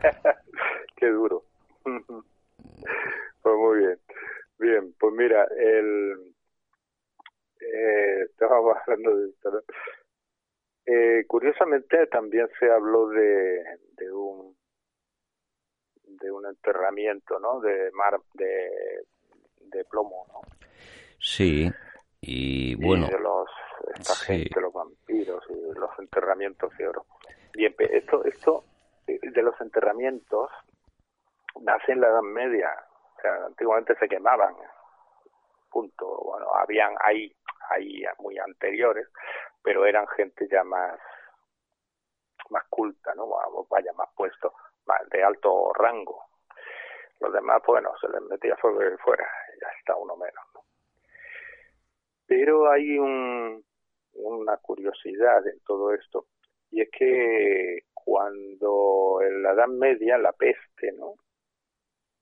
No, no quemaban a la gente, porque al quemarlos, el, el, el humo enfermaba a, a, a los demás. Entonces, hicieron una norma de enterrarlos a, más de dos metros bajo el suelo y así prevenir de que los demás eh, padecieran estas enfermedades.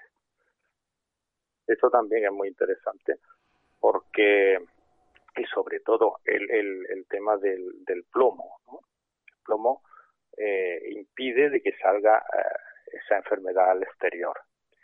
Una cosa que me trae de cabeza es el montón de, enterramientos que están descubriendo romanos y, no romanos de tumbas de plomo. Entonces, bueno, están haciendo experimentos, encontrando tumbas de plomo y abriéndolas como si nada, ¿no? Entonces, claro, esto puede provocar, pues fíjate, lo, lo actual, inconscientemente. Hay un libro que me regaló, que, no, que me lo dejó el... El libro se llama El Egipto Secreto, de Paul Bruton. Ese libro habla de... Mm, Paul Bruton encuentra a un hombre allí en Egipto, ¿no? Y, y le dice, mira, no desenterréis a nuestros muertos, dejadlo ya está claro que, el, que, el, que cada vez que han abierto tumbas egipcias, sobre todo la de Tutankamón, murieron todos. Pero posiblemente fuera por una enfermedad vírica al haber desenterrado eso inconscientemente.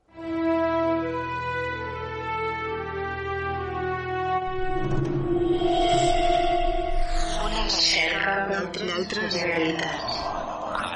hermética. Yo te puedo comentar de que en los años 90, cuando hice un viaje a Egipto, pues bueno, así una conversación con los guías y tal, digo, bueno, eh, esto sobre la maldición de las tumbas está vinculado a, la maldición o algo y bueno no sé cómo me lo quiso interpretar dice no puede ser que fuera de un hongo impregnado virus sí sí muy probable fue una, una interpretación, ¿no? Pero bueno, queda ahí. Venía al caso y por eso quería recordarla. ¿Sabes qué me llama la atención? La atención me llama cuando la otra vez hablamos de, este, esta guerra intergaláctica, ¿no? lo estuve escuchando el otro día y digo, mira, ¿qué, me dices? ¿Existe esa guerra intergaláctica? Y te dije, sí, existe, no existió, existe. Pero hay una cosa que, que me llama mucho la atención, ¿no? Y es que los medios de comunicación nos dan cosas, pero ¿por qué? O sea, ¿por qué unos, ¿no? Eh, no nos, dan estas cosas? Eh, ¿Por qué quieren poner en evidencia a los otros? Porque no creo que ellos mismos se pongan en evidencia. ¿O sí? No lo entiendo. A ver, mira, por ejemplo, en las cartas Illuminati. ¿Conoces las cartas Illuminati? Por encima un poco, pero no, no estoy muy al, muy al punto. Jackson, ¿vale? Eh, hace unas cartas, ¿vale? Bueno, y te sale, fíjate, en 1982, y te sale las Torres Gemelas destruidas. ¿Eh? que esto fue el 2001. Te habla de, de a, ver, las imágenes son eso, son las dos, las dos estas, no las dos torres gemelas. Pero hay otras cartas que no les hemos prestado atención, entonces hay que mirarlas. Tú vas a internet, te sacas las cartas, están todavía por ahí, andarán. Esto, claro, yo, yo tengo las cartas, antes no había internet, macho. Era diferente. Pues bien, eh, hay una carta que, que se llama Guerra Biológica. ¿Vale? Y, y se ve un centro de control de enfermería con un médico y unos virus ahí, ¿vale? Y dice abajo de la carta, dice, cualquier intento por destruirnos, incluso un desastre, tiene una penalización y sale una muralla y un chino. Échale huevos. Sincronicidad, ¿no? Por decirlo de alguna manera. Bueno, vamos a ver, claro, pero digo yo, estas cosas, eh, ¿quién nos está dando esta información? ¿No? Mira, hay una carta que tiene una, una mascarilla, guantes y artículos farmacéuticos, ¿vale? Y pone epidemia desastre.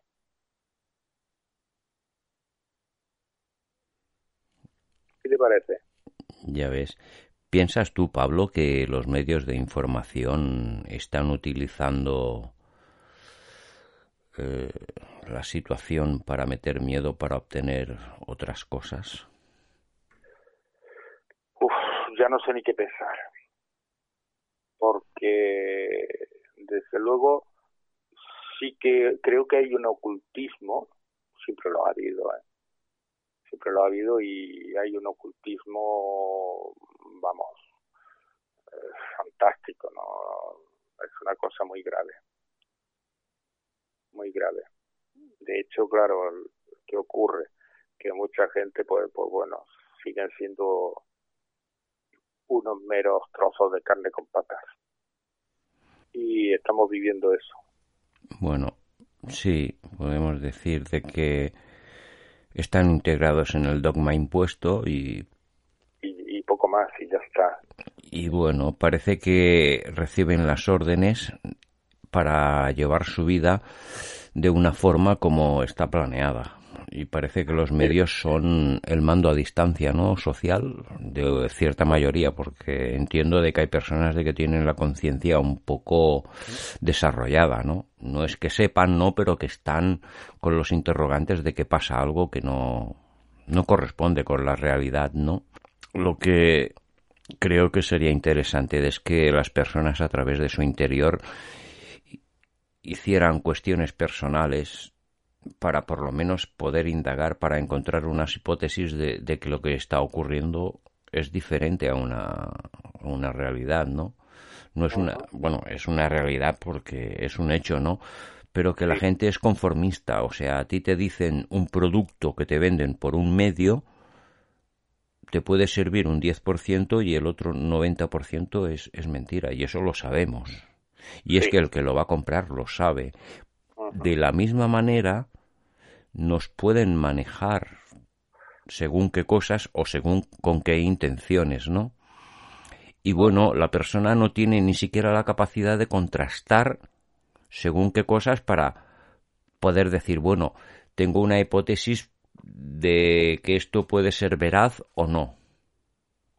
Y bueno, es como cuando huelgas una percha con una chaqueta, ahí se queda y se le da el valor que hay para lo que hay y punto. Pues sí. Había Pues una había una cuestión Mira. que quería, perdona Pablo, que no se me sí. escape. Eh, en estos temas que estamos hablando, los, los Nefilim, ya hablando en el tema historia, Los gigantes, sí, de, lo- de la Biblia, sí. ¿tienen que ver algo del principio de la creación los de la humanidad? Los nefilim fueron asesinados. ¿eh? O sea, eh, cuando, cuando eh, el tema de Noé, el arca y todo eso, fue para destruir a los nefilim. Mm. Los nefilim eran los hijos de los dioses. Y Los Elohim cogieron a, la- a las mujeres ¿no? de, de- de- de los hombres cada uno cogió la que quiso, esto lo dice la Biblia. Ah, estos Nefilim fueron los titanes que hablan luego.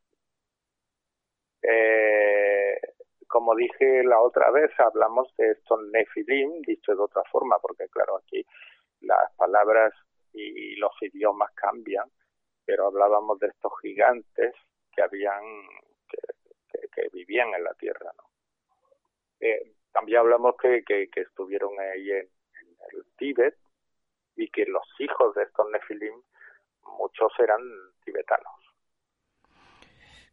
Es interesante esto, nunca lo había escuchado. indudablemente pues sí sí. Pero no son ellos. Aquí hay otra cosa y aquí muy interesante lo que habla de la orden del dragón no el, el Edwards que habla de la orden del dragón del, del hombre este de, Rumanía el vampiro clásico. Y eh, aquí viene el tema del, del sangral de la sangre real y de una realeza. Entonces sí hay una una realeza de esta sangre divina o llámale como quieras. Eso es diferente y aquí sí que habría que buscar habría que tener en cuenta. Luego está el tema que hablaba de, la Golden Dawn eso lo fundó MacGregor Matthews que, que fíjate que, eh, perdón sobre todo cuando hablo de estas cosas porque estoy memorizando vaya recordando cosas. Cada vez que hablo no no no, no tengo aquí libros estoy en la habitación. Eh, y bueno recuerdo que, que fue MacGregor Matthews pero también había la orden de la Golden Dawn eh, entra el cómo se llamaba este el, estaban mucha gente muy conocida no este Doros Reus y esta gente. Y que van creando órdenes y cosas raras no aquí estamos eh, podríamos entrar en el tema de, de la magia no dentro de este entorno. Cuidado con todo esto porque aquí como hemos dicho antes y te, te acabo de decir que, habían estos señores mm, reyes vale sangre real de reyes no de gente común sino esta realeza que pretendía o, o siguen pretendiendo este este orden no mundial y bueno manejar a la, a la humanidad. Eh, aquí habían unos siempre todos los reyes han tenido un mago ¿vale? Rasputín por ejemplo era el mago de los reyes de, de Rusia el zar y la zarina. Sobre todo la zarina estaba eh, muy entusiasmada con este señor y aquí utilizaban mucho el, el, la magia sexual. Y cuidado porque aquí el, tema de la sangre y también de, del semen eh, tiene mucho que ver con estos rituales. De hecho, en la Golden Dawn, eh, el mago por excelencia, Aleister Cromley, ¿no? le dan el máximo poder de la orden. Y luego está la Otto, la orden del templo oriental y luego posteriormente la Otto A, la Orden del Templo Oriental Antigua. Y aquí hay un, una serie de órdenes metidas dentro y cada cual llevaba unos propósitos y tenían unas ideas diferentes unas de otras. Eh, como dije en su día, hablando del de Martínez de Pascual por ejemplo, se va a, allí a Tahití, a Haití, perdón. ¿Vale? ¿Y por qué allí? Pues allí el vudú existía. Entonces, tenemos que tener siempre en cuenta de que hay muchos eh, órdenes con estas características. Pero ¿por qué? ¿Por qué el vudú, eso que nos da miedo, no? Pues bueno, hay hay todo un una antigüedad en todo esto, ¿no? Humana. Una antigüedad de, de, esa adoración a estos dioses. Pero cuidado que hay unos dioses que no son humanos. Que, que, que lo fueron un día o otros que no, que, que son humanos, ¿no? Vamos a ver, eh, la, había uno que era el, el, la Golden Dawn, eh, perdón, la lista Crowley, que eh, habla de, de, de un demonio, demonio que se llama Choronzón, ¿vale? Este es el demonio de la dispersión, personificación temporal de las fuerzas delirantes e inconscientes que habitan el abismo, o sea, el, el, el, el guardián del abismo, tú. Sin embargo, no, no sale de Aleister Crowley, sino que ya lo había escrito John Dee en el siglo XVI. ¿Sabes quién era John Dee? No. Bueno, pues John Dee era uno, un escritor y era el mago de la reina de Inglaterra. Y este iba por el mundo buscando cosas, ¿no? Era un buscador de magia. Y escribió un libro muy interesante, se llama La monada jeroglífica. Y está bastante interesante, te habla de los planetas y bueno, te habla de muchas cosas. Una magia bastante brutal, ¿no? Para su época. Lo curioso de, del choronzón, el demonio que te he dicho antes, eh, es que es un, un, demonio que habita en los abismos. ¿Vale? Como habíamos dicho y relatado antes sobre y sobre hablando sobre magia sexual, ¿vale? El eh, hablamos la otra vez de las serpientes. Mm. Pues bien, las serpientes son en la India, Ida y Pingala. Son dos serpientes que nacen de, de, del coxis, ¿no? De la, bueno, hablando de los chakras, el chakra, el chakra de abajo, ¿no? Hasta llegar al, al tercer ojo. Y estas serpientes son las que te dan esa sabiduría. Van eh, subiendo, ascendiendo hasta llegar a ese conocimiento. Aquí hay una cosa muy peligrosa porque esto sería la, el yoga tántrico. Yoga tántrico se refiere al yoga de, de, esto, de sexual. Y en la India se hacía bastante. Incluso se hace hoy día. Eh, la magia sexual en estos sitios existe. Hay órdenes dentro y fuera de la Golden Dawn, de la Otto y la Otto A y todo esto, pues bueno, fueron un montón de órdenes.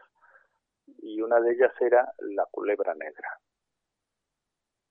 La culebra negra había un, no me acuerdo el nombre, lo siento. Otro día hablamos de él.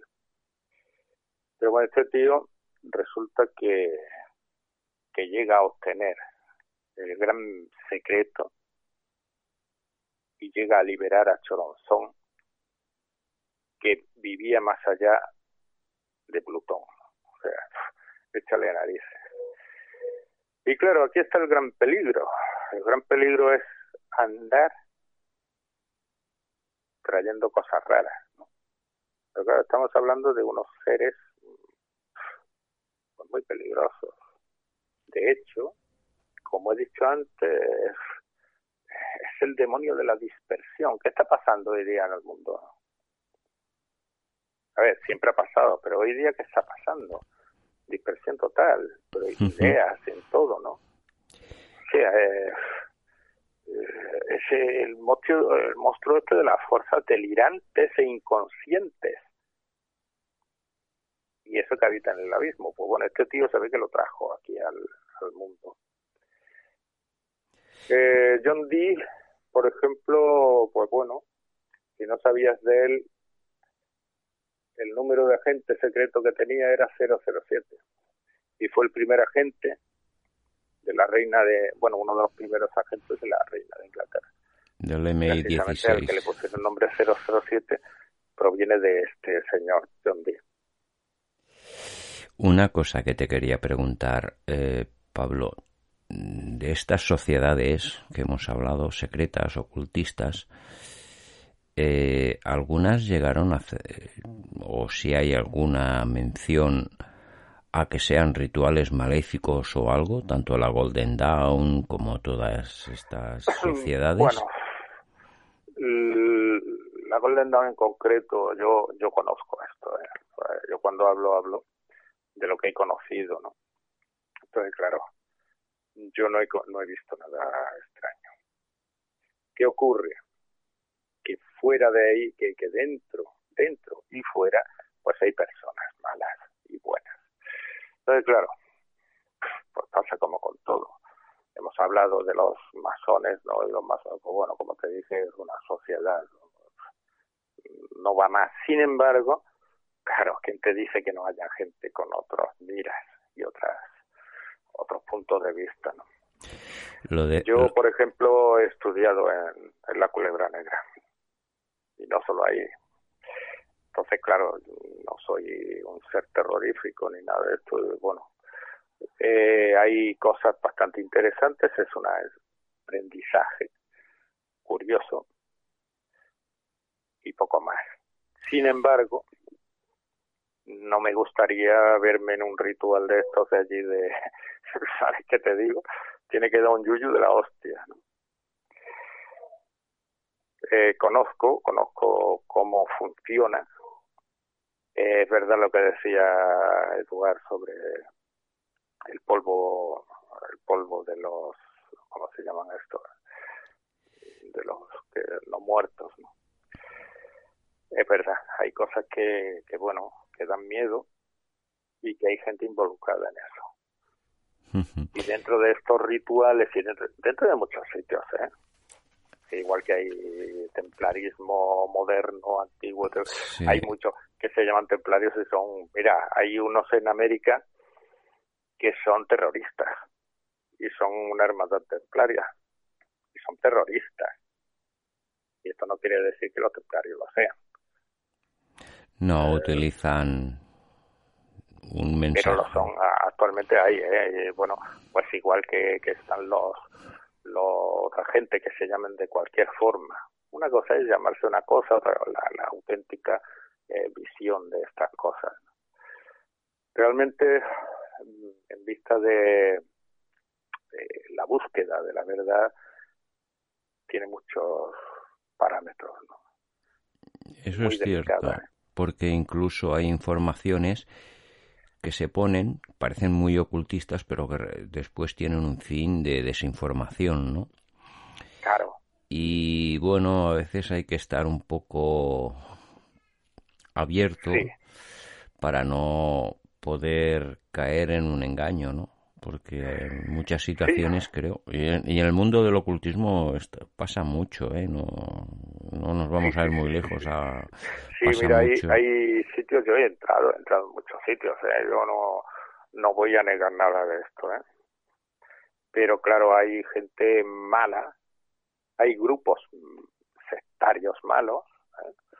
y bueno, el que lo sepa reconocer, pues se ha dado cuenta y se pira, se, va, ya te lo he hecho yo. Y sí, sí, hay, hay grupos muy malos que te, te comen el coco y tiene que ser todo esto así, ¿no? Actualmente es por eso que cuando hablo de este huevo cósmico, ¿no? de esta tradición muy primitiva, pues bueno, son cosas de, de descubrir por ti mismo. Claro que hay tradiciones que, que son tradiciones y no dejan de ser tradiciones, ¿no?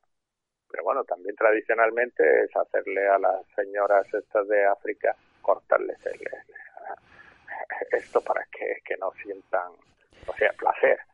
Vamos a ver, esto es una barbaridad, por muy tradición que sea. Es como asesinar la naturaleza. Precisamente, claro. Entonces, claro, una cosa es tradición tradicional, pues bueno, pues muy bien, pero no me digas tú. Yo, por ejemplo, esto de los toros, pues bueno, personalmente, pues no me atrae. Vamos, que sí, que es muy tradicional, pero oye, ¿qué quieres que te diga? Yo de pequeño me llevaron, pues yo soy de Córdoba, me llevaron a ver una corrida y por poco me muero, más que el toro. O sea, yo cuando vi tanta sangre, esto es una barbaridad. No, muy tradición que sea, pues no. Entonces hay que tener siempre en cuenta estas tradiciones, tener tus propios conceptos y saber, sobre todo en moralidad, ¿no? Ser bastante consecuente con todo lo que haces. Cuando me van a traer un niño para que me lo coma, pues va a ser que no. No. Somos personas no civilizadas. Entonces, estas tradiciones tan ocultistas y tanto te. Pues no, tampoco lo trago.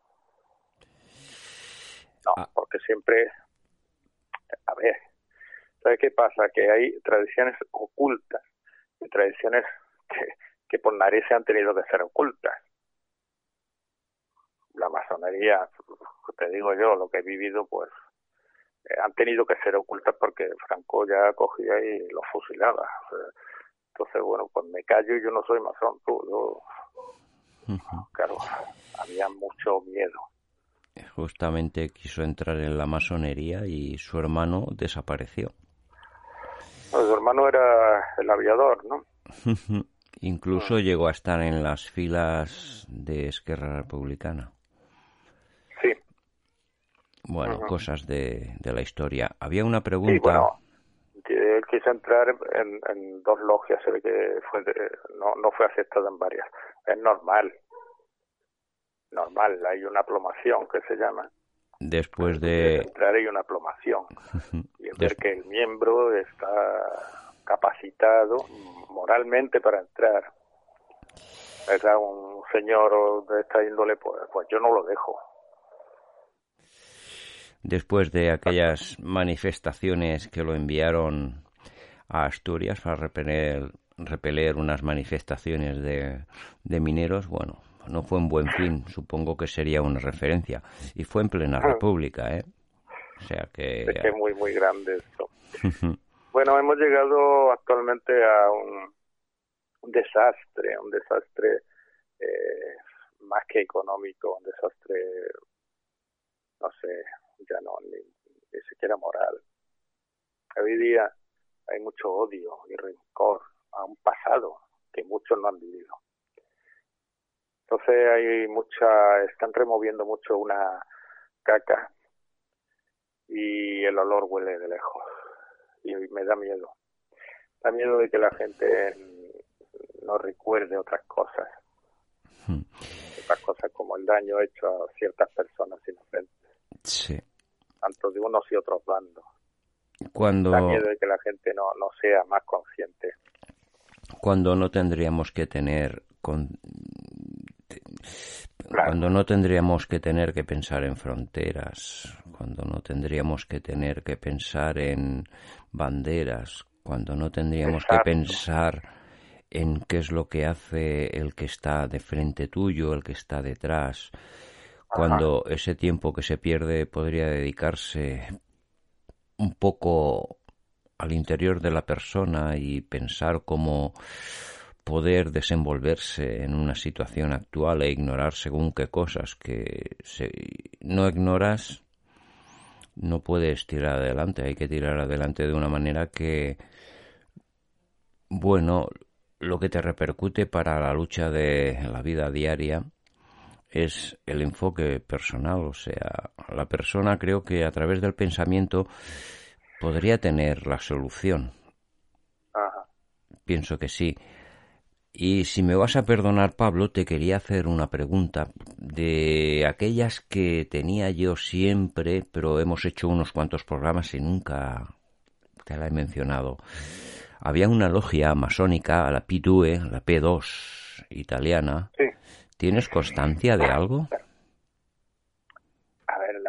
A ver, la, la P2 pues es como otra logia, o sea, la P2 pues tenía sus cosas, es una cosa muy curiosa. Yo, claro, para entender esto hay que entender un poco la masonería.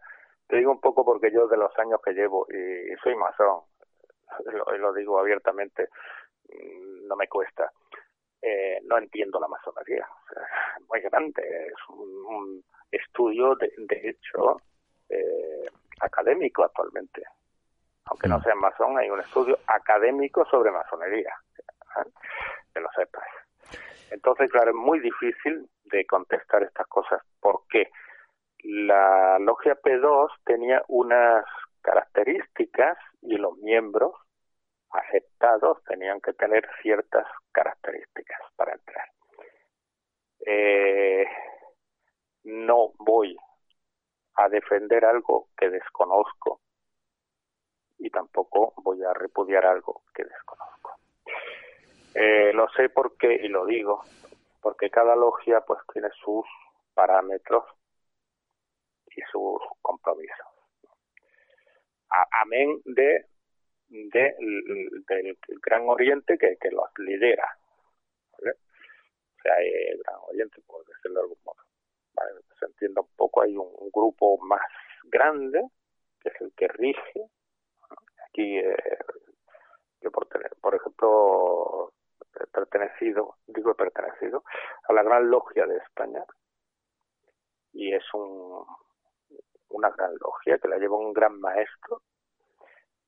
Y ese gran maestro lleva todas las logias. Pero en cada logia hay un venerable maestro que lleva su logia y su logia lleva sus cosas.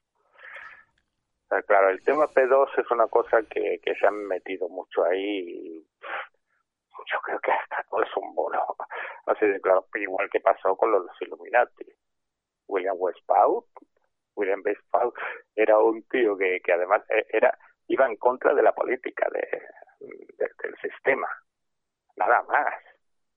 Ahora, luego, cuando hablamos de estos Illuminati que te he hablado antes, que, que de las cartas y todo esto, esto es otra cosa. O sea, ya no hablamos de una logia masónica ni de no, hablamos de otra otra gente, otra cosa eh, más eh, amplia, ¿no? Es otra cosa. Eh, ¿Tú puedes recordar alguna logia o sociedad de que se le apunten a rituales mágicos o magia negra? Bueno, es que ten en cuenta que la, la magia es magia.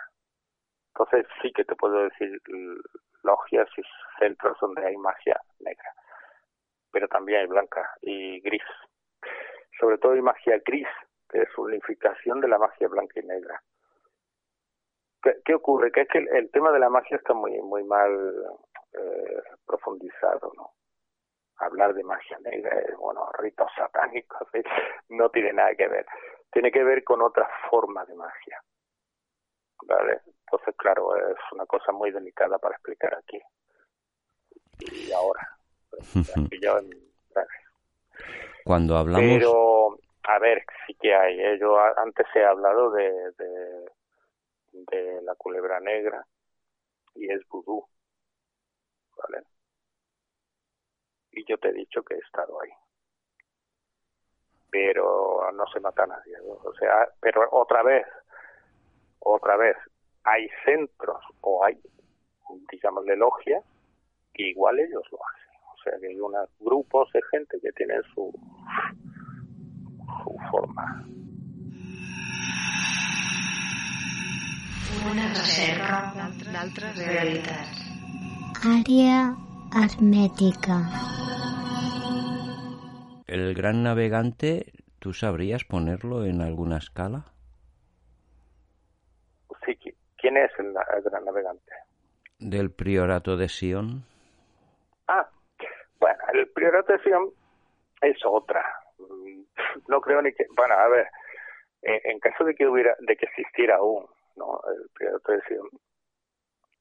eh, pues bueno, estarían más, más calladitos aquí cuando nace, cuando el tema este que me sacan de priorización y todo esto. A ver, en el antiguo Jerusalén, eh, los prioratos de Sion que estaba por allí, ¿no? Pues bueno, había unos jefes y había unos gente que, claro, tenían que callar porque si no se los picaban. Eso está claro. Actualmente también. Hay que callarse. Entonces, bueno, pues muchos no, no hablan.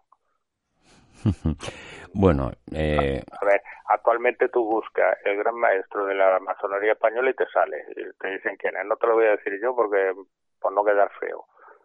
Porque es una chorrada. Te sale en cualquier sitio. ¿Vale? Lo buscas y además te enseño una foto con él conmigo. Vale, pero esta es una, una sociedad iniciática, ¿vale? Y, y ¿cómo, ¿cómo, se llama? No, secreta, sino discreta. Y luego está el priorato de Sion, tan eh, dignificado, que ves tú a saber si es verdad que sigue existiendo o no. Pero claro, si es oculto, es oculto. Entonces tampoco, no tengo noción yo eh, personalmente, no conozco. Te lo decía.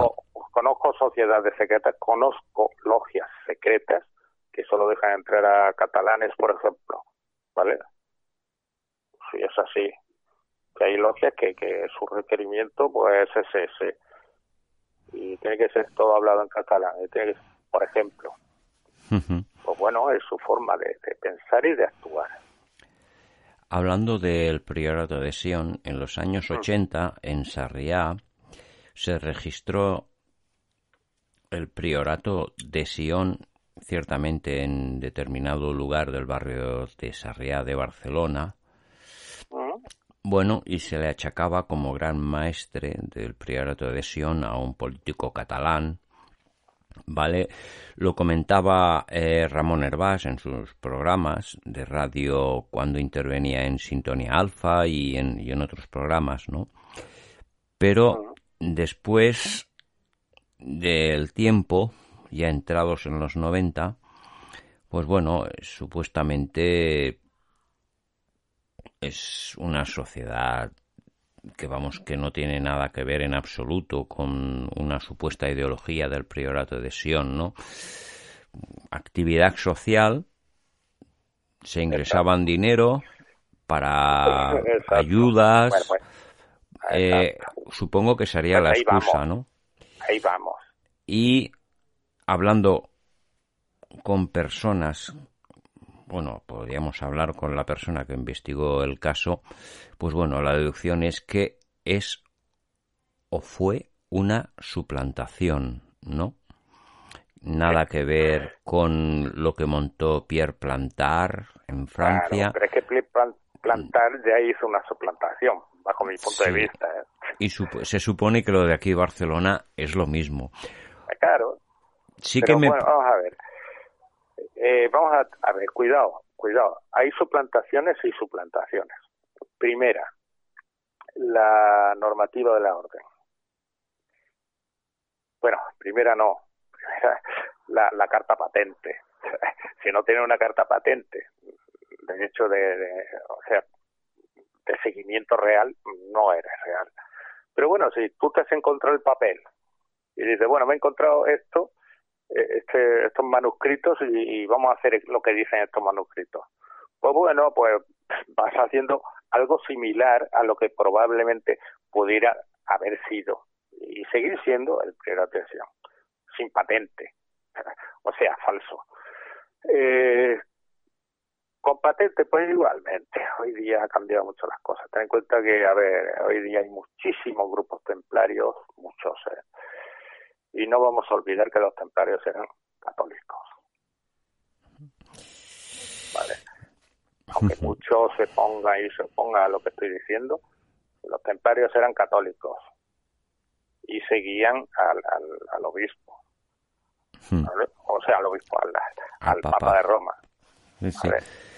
bueno. Y, y, no ayudaron a los cátaros, ah, bueno, abiertamente, porque sí que ayudaron a, a los cátaros a encerrarse en sus casas, ¿eh?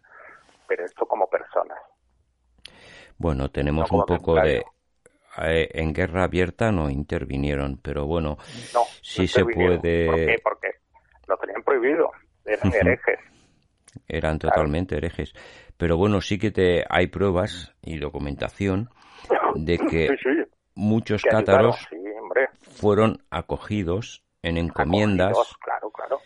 Por ejemplo, tras la herejía, tras la herejía, muchos que venían hacia Cataluña huyendo de la herejía eh, hacían noches en encomiendas como la de Masdeu en Perpiñá, eh, en la zona de, del Vallés, en Coll Sabadell, en muchas encomiendas hacían, eran acogidos. En la zona de, de Miglos fueron acogidos. O sea que ahí solo los cátaros, fueron acogidos. había un montón de herejes de, de, vamos, eh, había muchos, son los, ¿cómo se llamaban? Ahora no, no, no caigo ahora, pero bueno, eh, había muchos, muchos grupos que no eran cátaros directamente, o sea, los patarins o los, bueno, había Sí, bueno, todo aquello lo que había, los paulicianos. Bueno, y también dentro de la, la brujería y de los grupos que, que eran odiados por la iglesia porque quería dominar, porque siempre han querido dominar. Pero bueno, yo qué sé, es que hoy día eh, eh, se ha ido un poco de la bola todo esto, ¿no? Y están creando grupos templarios y muchos dicen que tienen esa patente que, no es verdad, ¿no? Una Hay muy... unos que, que quizá que sí sean más antiguos, que son los, los caballeros de Cristo, los pobres caballeros de Cristo que están en Portugal. Y sin embargo en, en España, ¿vale? Y en, que ahora no me acuerdo, Murcia, en Murcia hay un castillo templario, no me acuerdo ahora cómo se llama, y es uno de los grandes castillos y el, más poderoso de, los templarios en Europa, en Murcia. Hmm. Bueno, pues esta gente decide morir pudiendo haberse ido a Portugal y o meterse a otra orden religiosa, como hicieron muchos, ¿no? pusieron otro harapo y a tomar por culo. Tú, ya, yo para qué voy a morir como templario, ¿no? En, en Escocia también quedaron y actualmente son los los caballeros de San Juan de Jerusalén, de los cuales la reina de Escocia, de Inglaterra, es miembro. Es como, como la Cruz Roja de ahora, de aquí, de España. Igual es una Cruz Roja, se llaman los caballeros de San Juan de Jerusalén. Yo mm. conozco al gran maestro. Te quería comentar. a cenar a su casa. Eh, hablamos de, templarios, pero hay una sociedad, secta, no sé, que está llevada a cabo por San Juan de Grial, que es un ruso que está en, en Begur. Estuve hablando con ellos eh, los encontré un día en una feria medieval, medieval no, una feria, iban vestidos de cátaro. Me lo contó Eduardo. Juan de, de San Graal, sí. Sí, y estuve hablando y me dice, no, no, es que no conocemos nada de esto, lo nuestro es más espiritual. Y le dice, vale, vete al carajo. Es así. Sí, sí. Es una secta mala. De hecho, hacen iniciaciones con espada en, en las plazas de los pueblos. Bueno, es que... Bueno, el negocio está es que eh, son un grupo de gente, por lo menos las últimas informaciones que tengo, eh, seguro que han pasado unos cuantos años, ¿no? Bueno, se dedican, eh, sobre todo en las zonas que, que, hacen fiestas medievales, pues bueno, pues son ciertas personas, dan conciertos y a través de estos conciertos, cuando las personas pues van a buscar a lo mejor el CD de música y tal, pues bueno, aquí intervienen, ¿no? Y por cierto, la mansión que tienen en Begur se ven unos coches que los cátaros no lo llevarían. Como mucho llevarían sandalias. Y, los trajes son cojonudos, es muy bonito. Yo cuando mm. los vi me, me sorprendí mucho. Y sobre todo... hablé con ellos y no, no, tienen ni idea, no saben ni lo que es Mosegur, o sea, no. Nada. Yo... yo de Rusia o no sé qué. Sí, es una persona que tiene varios grupos en ciertas zonas de países del este, incluso en Rusia, y es un negocio bien montado, ¿no? Y bueno, una zona que podía entrar aquí, ¿qué cuento es? Pues el catarismo, el neocatarismo. Tienen su base en el castillo de San Salvador de Saverdera, al lado de Rodada, al lado del monasterio de San Pera de Roda.